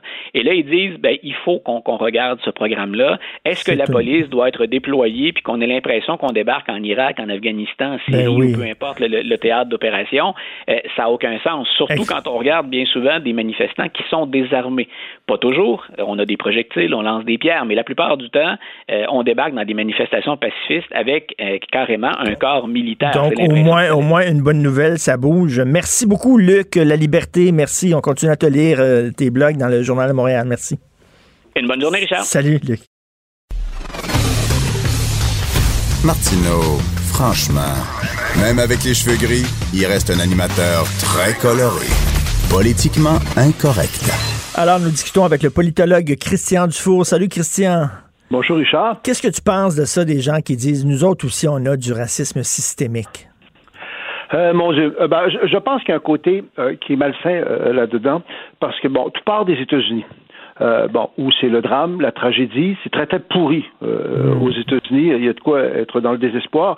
Surtout que quiconque a une petite mémoire, c'est bien qu'aux États-Unis, il a quand même eu des, des, des efforts pour régler la question raciale, c'est que ce soit la, la, la, la, guerre de sécession qui a quand même porté sur euh, l'esclavage, Lincoln, tout ça. Dans les années 60, tu as eu les frères Kennedy, tu as eu Martin Luther King, ensuite tu as eu un président noir Obama, tu as eu Michael Jackson, tu as eu Oprah Winfrey. Donc, donc euh, sais, il y a eu beaucoup d'efforts, d'affirmation, en fait, euh, des Noirs aux États-Unis, et ça n'a rien donné. Et là, maintenant, nous, on subit les contre-coups de, de, ça.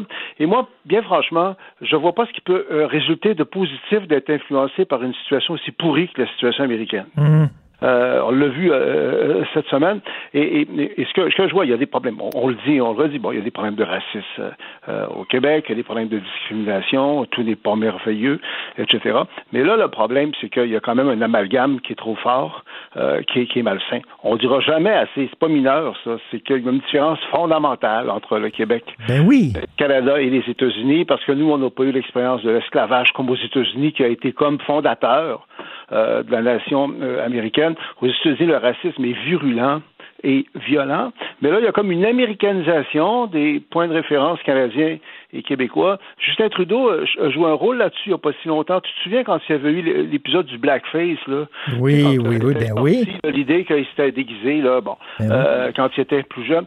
Ben, il n'y a pas eu l'espèce de, de leadership suffisant pour dire je m'excuse, c'est une folie de jeunesse, je regrette fondamentalement, mais c'est pas du blackface à l'américaine, on n'est pas aux États-Unis.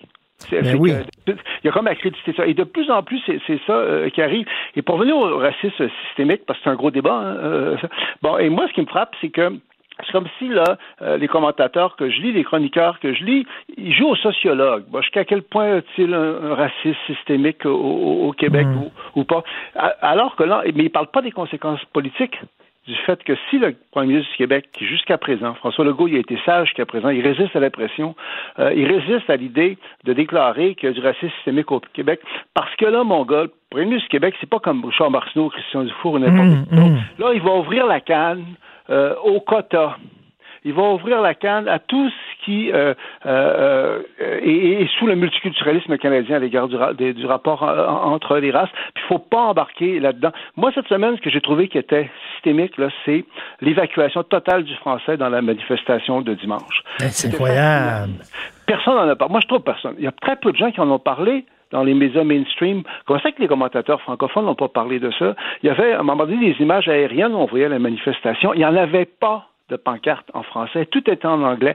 C'est pas un mmh. hasard. Mmh. C'est manifestement euh, des gens qui ont des liens avec. Tu te souviens des manifestations contre la pièce slave, là, oui. Euh, Robert Lepage, tu sais, quand on disait qu'il faisait de l'appropriation culturelle, ça se passait beaucoup, beaucoup en anglais. Là, dimanche, tout ça se passait, ben, se passait, il y avait beaucoup de francophones, on, s'entend, mais tout, tout, les, toutes les affiches officielles qui sont fournies par des organisateurs étaient en anglais. Il n'y a pas de hasard là-dedans, euh, mon gars. Il y a comme, sur le plan symbolique, il y avait comme une gifle au Québec, surtout que la majorité des Noirs euh, du, du, Québec sont francophones. Ben oui, c'est des Haïtiens. Sont bon, que je parle, je parle pas. Mais ce que je veux dire, c'est que c'est un peu décourageant tout ça, parce qu'il y a beaucoup de beaux sentiments, mais qu'est-ce qui peut découler de positif de la merde américaine ici, vraiment, là, fouille-moi. Et ce qui, ce qui était décourageant aussi, c'est de voir Justin Trudeau hier qui aurait dû justement dire, ben, au Canada, on n'est pas comme aux États-Unis. Au contraire, il s'est auto-flagellé encore une fois. Ouais, mais écoute, euh, Justin Trudeau, euh, euh, là-dessus, il avait fait le même genre d'erreur à l'égard des Autochtones. C'est quand il avait dit qu'il y avait eu un génocide. Oui, oui. Quand ce qu'il faut euh, réaliser, on peut débattre longtemps jusqu'à quel point le racisme qui existe, bon, est systémique ou, pas. bon, c'est clair que c'est pas juste toujours individuel. Il y a quand même des, des, habitudes, des, des, attitudes. Mais ce qui semble être oublié par les commentateurs, qui me semble devraient faire de l'analyse politique, là, c'est pas des sociologues, c'est qu'il y a des conséquences politiques qui découlent du fait qu'un premier ministre dise ma société fait preuve de racisme systémique. Euh, moi, je veux pas de quotas. Tu sais, je veux mm. pas qu'on s'aligne sur les, mm. notions américaines parce que ça va nous mener nulle part, les notions américaines. Mais, tu sais, les États-Unis, ils ont un héritage, ils ont une histoire, ils ont une culture qui est différente des nôtres. sais. Dire le Canada, c'est comme les États-Unis, c'est comme dire la Suède, c'est comme l'Espagne, ça n'a rien à voir, c'est un autre pays. Oui, surtout dans ce dossier-là. Ben oui. Parce que dans ce dossier-là, rappelons-le, le racisme aux États-Unis, il est virulent, il est violent. Il est institutionnalisé. Je veux dire, euh, ici, on n'a pas ça. As-tu déjà été arrêté, toi, pour excès de vitesse aux États-Unis?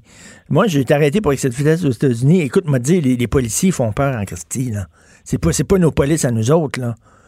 J'ai vu dans la presse de ce matin, il y a un article intéressant d'un avocat, en fait, euh, qui travaille, je pense, pour les Nations Unies, en tout cas, conseil, et qui vient de Québec, puis qui rappelait quand c'était jeune à Québec, euh, bon, il demeurait dans un quartier populaire, j'imagine que ça devait être Saint-Sauveur, là, ou euh, Saint-Roch, la Basse-Ville, puis que là, il n'y avait vraiment pas de noir, il n'y avait jamais vu de noir. Puis disait à quel point la police était rough à l'égard des milieux populaires. Il y avait comme une espèce de dynamique haute-ville, basse-ville, mm. ce qui disait qu'il peut y avoir des, des, des, mauvais comportements de la police qui ne sont pas toujours liés au racisme. C'est-à-dire, l'idée n'est pas de nier le racisme, mais, mais, si on parle un peu des États-Unis, le, frère même, en, fait, euh, du, du, noir qui a été tué, là, a appelé au calme. Qu'est-ce qui peut résulter de bon d'émeutes comme ça? Puis de, bon, je comprends qu'au départ, il y a des manifestants euh, pacifiques, mais il ne faut pas être naïf non plus. Puis pour venir au Québec, moi, là, dimanche, là, le fait que tout s'est passé en anglais, il y a un côté troublant là-dedans. Il y a vraiment un côté très, très troublant là-dedans. Il y a une espèce de refus du Québec.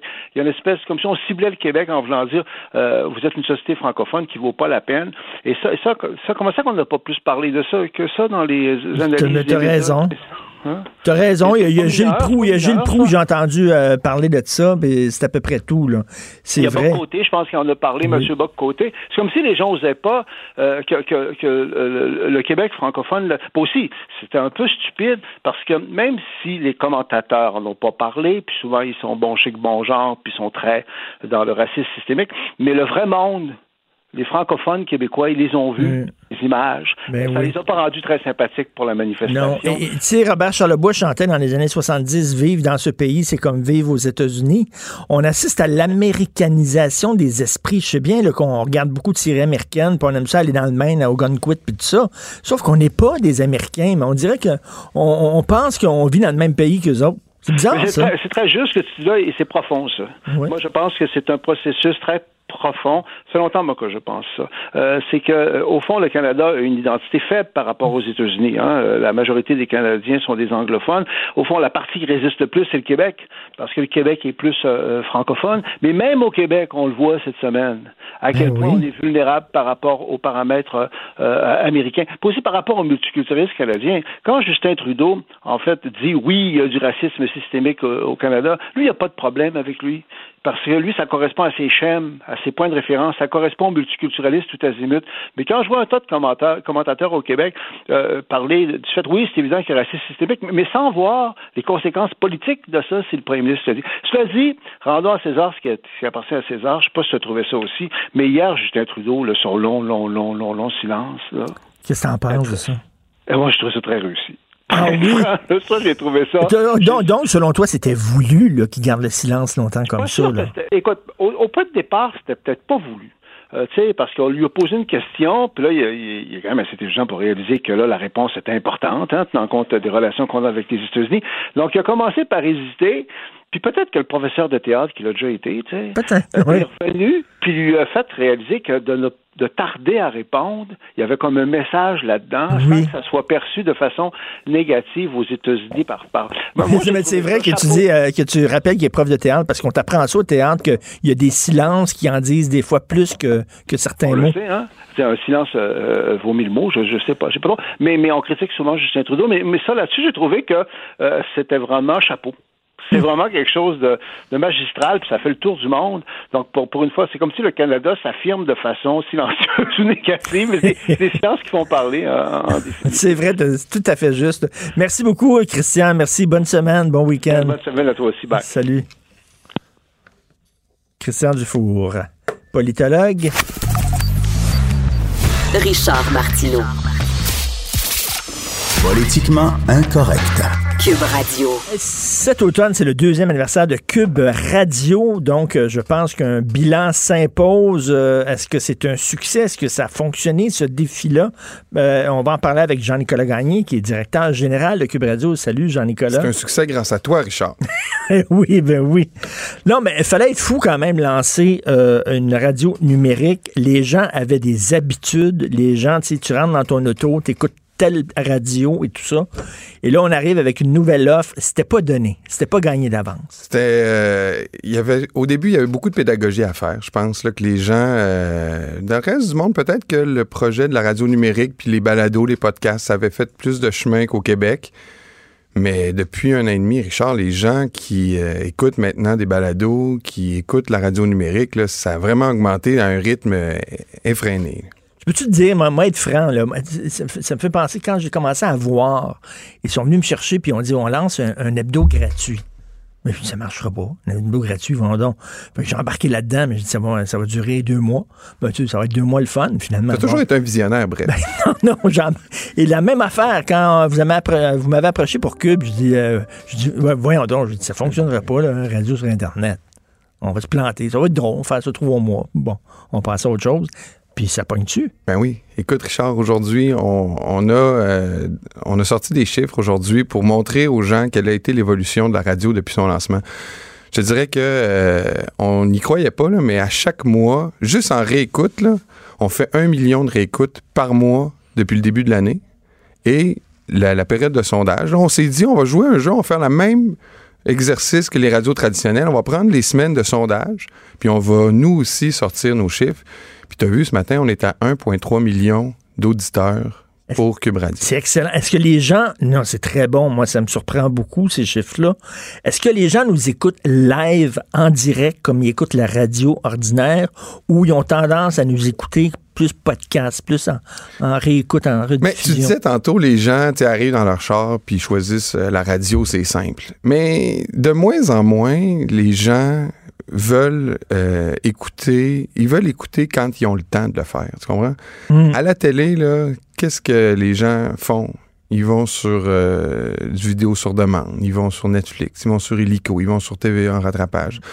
De plus en plus, les jeunes aussi, il faut pas se le cacher, là, les jeunes, leur style d'écoute, c'est plus quand ils sont disponibles. C'est pas euh, à telle heure. En fait, les seules affaires en direct à cette heure qui pognent, c'est le sport. Exact même encore, je te dirais qu'il y a un paquet de monde qui commence à regarder. Euh, euh, ils arrivent une heure plus tard, puis ils enregistrent les sports, puis ils écoutent, puis où c'est rendu. Là, là. Je te dirais que euh, l'audio sur demande, c'est vraiment le marché qu'on voit se développer le plus. Là. Parce que oui, il y a des gens qui nous écoutent en direct, puis on les remercie, puis on leur demande d'être encore plus nombreux. Mais les, les, les, vrais indicateurs de croissance pour notre radio, c'est les gens qui écoutent euh, sur demande. C'est-à-dire ah qu'ils vont sur leur application, ils vont sur notre site Internet, puis ils disent Ah, je vais écouter euh, Benoît Dutrisac puis Mario Dumont ce matin. Donc, ça, ça te demande des émissions. Ça ne sera pas les émissions qui. Ça change aussi la, la, la, la, façon de percevoir le rôle de notre radio. C'est-à-dire, on n'est pas là pour réagir à chaud, en direct, à des affaires qui se passent. C'est plus avec un certain recul, une certaine réflexion. Euh, je te dirais que notre souplesse nous permet les deux c'est comme si on peut à tout moment euh, arrêter notre programmation puis parler de ce qui se passe, comme toute radio traditionnelle, puis comme tout média de proximité, comme la radio le fait si bien. Mais en plus, on a un volet qui est une bibliothèque audio de, qui, qui, qui, qui, grandit, qui un jour va être infini. Tu vas pouvoir te lancer dans la, dans la bibliothèque de mhm. Cube Radio puis n'avoir pendant des jours à écouter euh, des podcasts sur, sur, sur, ce que t'aimes, de ton animateur préféré. Mhm. Fait y a, on a comme une, une, offre double qui est une offre de radio en, en, proximité, qui est une programmation de jour, qui n'a rien à envier par ailleurs aux autres stations de radio euh, du paysage euh, radiophonique québécois. Mais en plus, nous, depuis le début, ce qu'on fait, c'est développer une offre sur mesure. Mais ça, ça prend de l'argent c'est gratuit, écouter Cube Radio. Euh, il faut des annonceurs pour pouvoir vivre. C'est le nerf de la guerre. Ça, c'est que, bon, il y a eu la pandémie, bien sûr, qui est rentrée dans tous les médias. Euh, est-ce que tu penses qu'il va y avoir une lumière au bout du tunnel? Ben, c'est vrai que euh, on le dit. Aujourd'hui, les chiffres sont très impressionnants. on a été, pendant la crise, 1,3 million d'auditeurs du mois, depuis le mois de février à nous écouter. C'est vrai qu'il y a une grosse croissance d'écoute. Toi, tu vas partir avec ces chiffres-là, là, puis tu vas montrer ça à des annonceurs Évidemment. on est écouté, là. Exact. Puis, tu sais, il y, a un bout aussi où euh, je te disais qu'il y avait de la pédagogie qui a été faite au départ, mais elle n'est pas finie. Tu sais, euh, nous, on, fait ce qu'on peut pour promouvoir notre produit, puis on se dit que c'est l'avenir, puis un jour, dans notre char, tout le monde va avoir de la radio numérique. On va, ça va être aussi facile, ça va être aussi accessible que syntoniser la radio FM. Mais il y, a un bout où la pédagogie n'est pas finie. Il faut montrer aux annonceurs, il faut leur montrer qu'il y a des bons résultats. nous, on a des, mm. on a une Nissan Gabriel qui nous a suivis toute l'année. On a un paquet d'autres euh, commanditaires qui, qui prennent la, chance avec nous d'annoncer de, chez nous, de mettre leur argent chez nous. Puis nous, on, les encourage, on leur montre leurs résultats, on leur dit regardez comment c'est précis en plus, là, parce que nous, moi, moi j'ai l'infime conviction en plus que c'est les chiffres qu'on donne ce matin, 1,3 million d'auditeurs, c'est sous-évalué, parce qu'on n'a pas le contrôle de tous les feeds, premièrement, qui diffusent notre radio, un. Et ça, c'est des branchements uniques. Ça veut dire qu'il y a peut-être plusieurs personnes qui se branchent par branchement. Hmm. Alors que les radios traditionnelles, eux, ils multiplient, ils font des échantillonnages, puis ils multiplient le nombre de... Nous, là, les, les, les, c'est des minimums, puis c'est des, euh, des résultats euh, que les gens peuvent obtenir sans, sans aucun doute. Parce que les autres radios traditionnelles, chaque fois, ils ont leur sondage, leur BBM, leur façon de calculer l'écoute. Et c'est ça que les, les annonceurs, peut-être, euh, disaient, comment vous allez calculer C'est un vieux confort, là, mais c'est nous, c'est beaucoup mieux. Là, ben et euh, bon, Cube Radio, c'était un concept. Il y a Cube Musique qui s'est attaché à ça. Cube Radio, Cube Musique, qui est comme le, Spotify québécois qu'on dit. Là. Vous avez d'autres projets là, qui vont, se greffer après Cube, non? On n'a pas, écoute, moi je pense que euh, depuis le début, le succès de Cube Radio, euh, amène l'entreprise à développer d'autres produits. Je dis souvent que Cube est la première brique d'une plus grande maison. C'est plus un souhait, là, puis je l'espère. Aujourd'hui, il y a quelques temps, on a lancé Cube Musique on a vu le succès immédiat de Cube Music. Là, Cube Music, c'est, entré dans le paysage québécois comme une application de, musique en, streaming qui, est, qui, a qui connaît déjà une grande popularité puis une acceptation auprès des artistes, auprès du milieu. on est très fiers de ça. Puis je vois pas pourquoi on s'arrêterait là. Spotify veut se lancer dans les podcasts aux États-Unis, qui veut devenir le Netflix des podcasts américains on pourrait, nous autres, à Cube Radio, devenir justement le, Netflix des podcasts francophones. C'est, garde, tu le dis, là, c'est mon objectif, là, c'est que nos produits audio deviennent euh, euh, tellement attrayants qu'on devienne une espèce de Netflix de l'audio pour les Québécois, qu'on, leur permette de, rentrer dans notre univers audio, puis qui écoutent nos produits euh, et qui s'y retrouvent. Là, puis tu le dis, Spotify en ce moment, et ils sont pas les seuls, mais Spotify en ce moment font, font l'acquisition de podcasts à tous les jours. Joe Rogan, qui est sans doute un des podcasteurs les plus connus. 100 euh, millions, il, vient de signer 100 euh, ben millions. Fait que, au Québec, on est, on est, on est, comment je on est toujours un petit peu euh, en retard, peut-être parce que le marché anglophone, étant donné le bassin puis l'audience se développe beaucoup plus vite, les demandes sont plus élevées puis les revenus arrivent plus vite. Donc notre, milieu francophone des fois fait en sorte que on, attend de voir ce qui se passe à l'étranger pour s'y lancer, mais il ne faut pas prendre trop, trop de retard au Québec. Le, monde du podcast aux États-Unis, en Europe, là, ça explose. Les gens veulent des, de l'audio sur mesure, des podcasts événements. Puis Joe Rogan qui vient de signer un contrat de 100 millions avec euh, Spotify en est la preuve. Ben, tu sais, quand tu lances un nouveau projet, c'est tout le temps une question de timing. Il faut pas que tu sois trop en avant de la vague parce que ça va prendre du temps avant que les gens embarquent. Puis il faut pas que tu embarques quand la vague est déjà prise parce que c'est trop tard. Puis c'est vraiment particulier. Cube Radio, c'est arrivé juste au bon moment. Et ça, c'est un alignement des planètes incroyable. parce que quand tu lances un projet de même, tu, te croises les doigts en disant, es-tu trop tard, es-tu trop tôt? Puis je vais pas lancer le fleur à mon boss, mais tout ça est quand même germé de l'idée dans, dans, la tête de, de Pierre-Carl Pellado qui voyait ces, ces, mouvements audio se profiler et euh, il y avait une vision. Puis moi, quand j'ai quand j'ai su, quand j'ai vu la vision, ben, j'ai tout de suite su qu'on était exactement dans un timing où la radio avait les, toutes les conditions pour connaître du succès. Tu sais, la nécessité, la mère de l'invention. Pierre Carl était brillant parce qu'il y, y, a des règles au CRTC où tu n'as pas le droit d'avoir trois médias. Tu n'as pas le droit d'avoir une télé, un journal et, euh, et une radio. Fait que selon, mais c'est une radio numérique, ah, c'est pas la même affaire. On va dire, le, le monde numérique va chambouler, d'après moi, toutes ces règles à court Ben ou oui, terme. là. complètement. Ben, all right. euh, Ben, écoute, euh, puis- gâteau avec euh, de la bougie. des Non, bougies, mais je veux dire, on n'est pas. euh, euh, on, on célébrera pas exagérément. là. on n'est pas triomphaliste. là. Ce sont des bons résultats. C'est des résultats qui sont, euh, à mon avis, comparables avec euh, bien des radios au Québec. Puis je pense qu'on a toutes les raisons de se réjouir. Euh, Cube Radio est là pour rester. C'est une radio qui rentre déjà dans le quotidien des gens.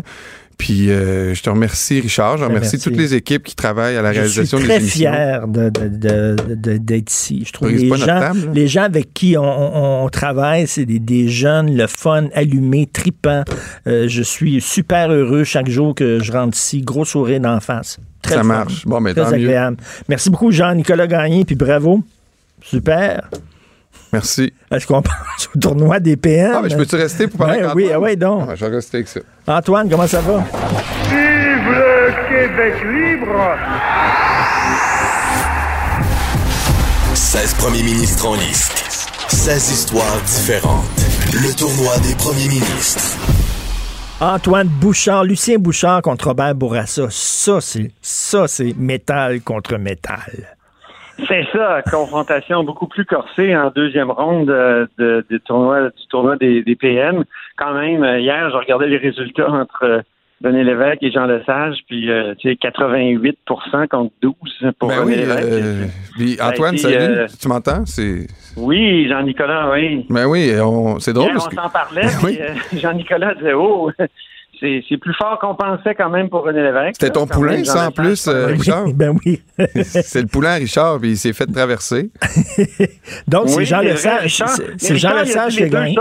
Hier, il a dit qu'il voterait René Lévesque, puis il y a deux semaines, il a dit qu'il vote. Non, la semaine passée, il a dit qu'il voterait Jean Lesage. Donc, euh, il est, il est coquin, là, il est difficile à suivre. Ben oui, c'est vrai, hein, c'est vrai. Euh, je me suis complètement contredit finalement hier. C'est parce que la, la loi 101 a penché dans la balance. C'est c'est- c'est C'est ça. ça. Mais là, Lucien Ben, c'est Bouchard qui- contre Robert C'est Bourassa. qui est dur. euh, Lucien Bouchard, euh, écoute, 1865 jours au pouvoir, alors que Robert Bourassa, combien? 5341 jours. Donc, c'est sûr que Robert Bourassa a eu le plus de temps de faire de choses et il en a fait énormément. Écoute, l'assurance maladie, hydroélectricité, les grands barrages, le français langue officielle en 74, la charte des droits de la personne du Québec. Bon, sur le plan constitutionnel, il y a quelques ratés. Victoria, tentative de Meach, tentative de Charlottetown. Il a fait mine à un moment donné de vouloir faire la souveraineté, puis il a roulé euh, bien des souverainistes dans la farine avec ça. Mais c'est c'est vraiment un premier ministre marquant du Québec. Quant à Lucien Bouchard, lui, assurance médicaments, garderie à 5 dollars.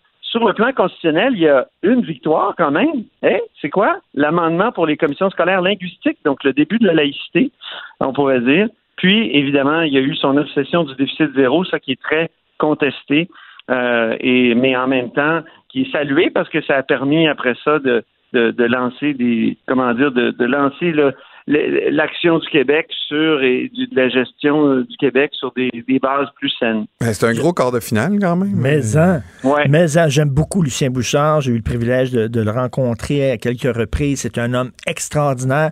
Le genre de gars, quand il rentre dans une chambre, la vibe change, là, totalement. Un charisme incroyable, mais reste que quand même, là, on parle de premier ministre, reste que l'héritage de Robert Bourassa avec l'abbé James, c'est assez incontournable. là. Oui, puis ça, c'est visionnaire parce qu'aujourd'hui, euh, si on électrifie les transports euh, plus facilement, c'est grâce à lui. Donc, euh, tu votes pour euh, Robert Bourassa? Monsieur Bourassa.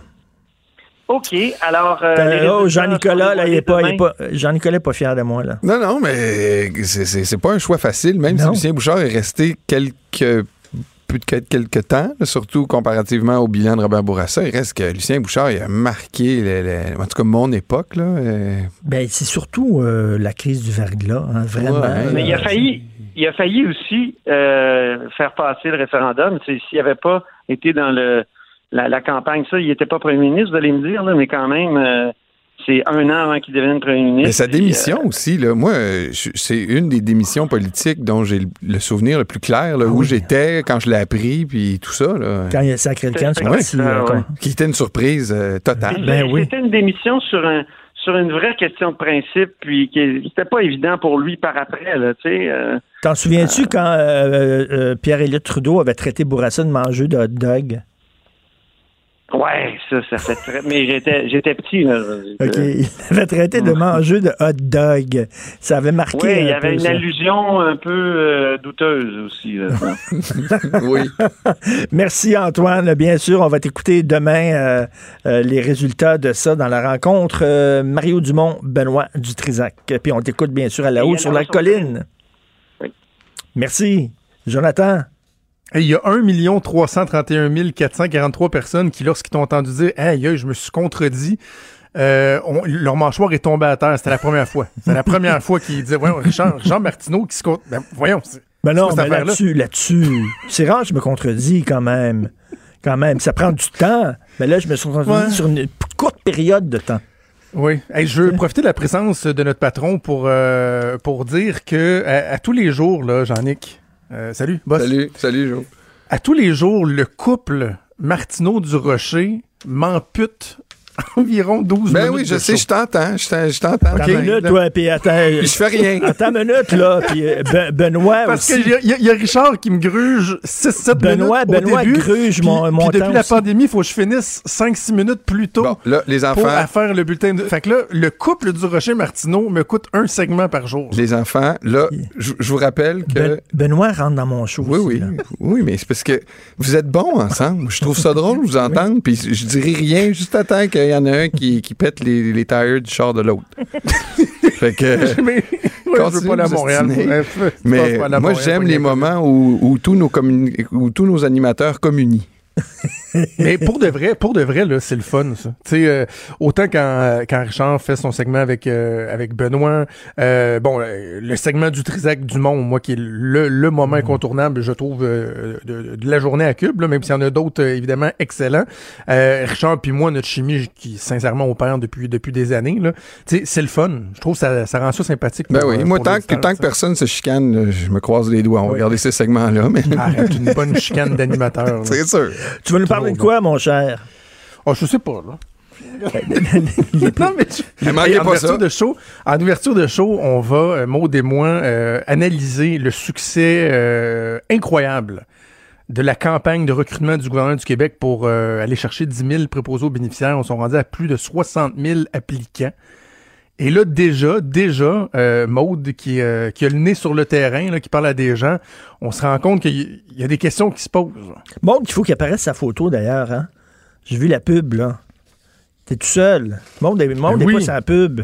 T'as raison. Elle est co-animatrice. Vin- Vincent, il, il apparaît sa photo, puis il est co-animateur de Mario Dumont. T'as raison, c'est bon ça. Ok. Mange de la marde un peu, c'est une bonne idée. OK. Alors, Tu es content d'être venu en ondes, Jeannick? non, on n'aurait pas de bonnes photos de mode. Il va falloir te- faire une séance de photos. Je suis allé- je suis allé sur ton Facebook, j'en ai pas trouvé de bonnes. Fait que bref, on va, on va, on va décortiquer euh, ce programme-là et euh, les questions que ça soulève. On va en parler d'ailleurs avec euh, la, la CSN qui se pose aussi, aussi des questions. Une bonne intention, c'est une bonne intention du premier ministre, mais est-ce qu'on va créer des effets pervers? À c'est la question qui se pose. non, non, mais c'est un beau problème quand même. Au moins, il y a plusieurs gens qui ont répondu à l'appel. On va t'écouter justement avec Maude Boutet. Merci beaucoup, Maude. Merci, Hugo Veilleux à la recherche. Merci, Achille Moinet à la console. On se reparle demain à 8 h. Passez une excellente journée.